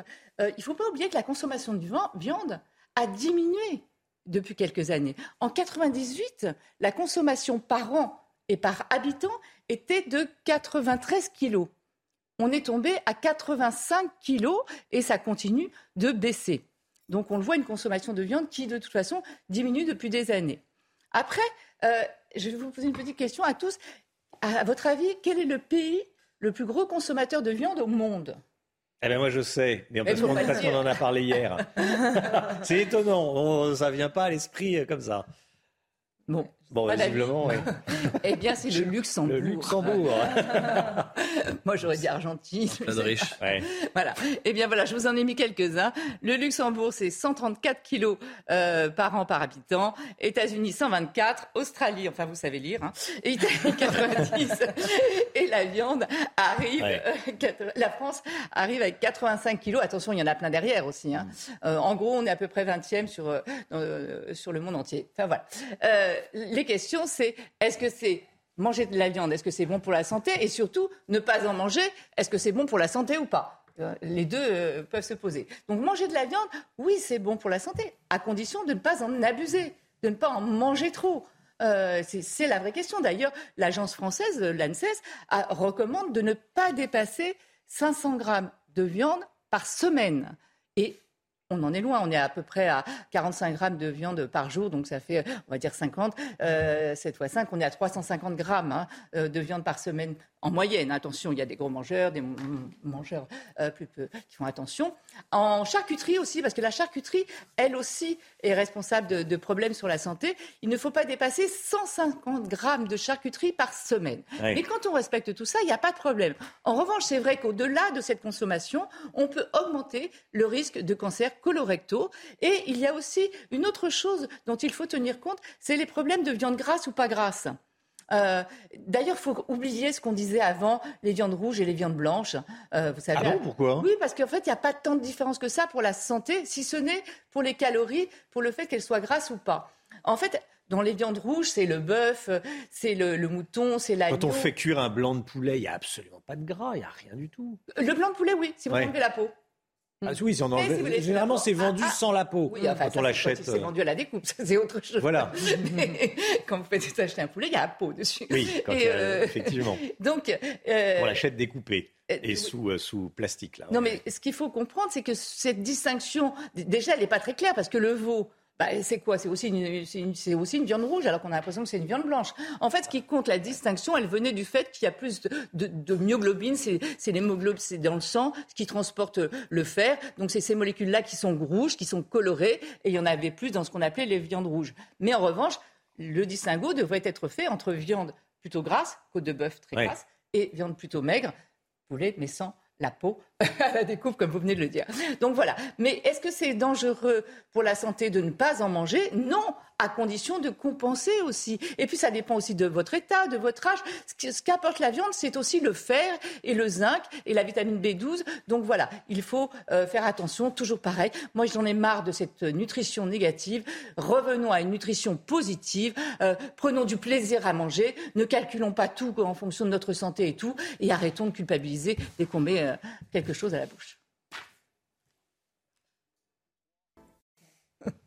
C'est News, on se retrouve demain matin dès 5h55 avec Chana Lousteau, le docteur Millot, Paul Sugy, le Guillot pour l'écho, Alexandra Blanc pour la météo qu'on va retrouver dans quelques instants. Dans un instant, c'est euh, l'heure des pros, bien sûr, avec Pascal Pro et tous ses invités. Belle journée à vous sur CNews. À demain. Tout de suite, Pascal Pro dans l'heure des pros.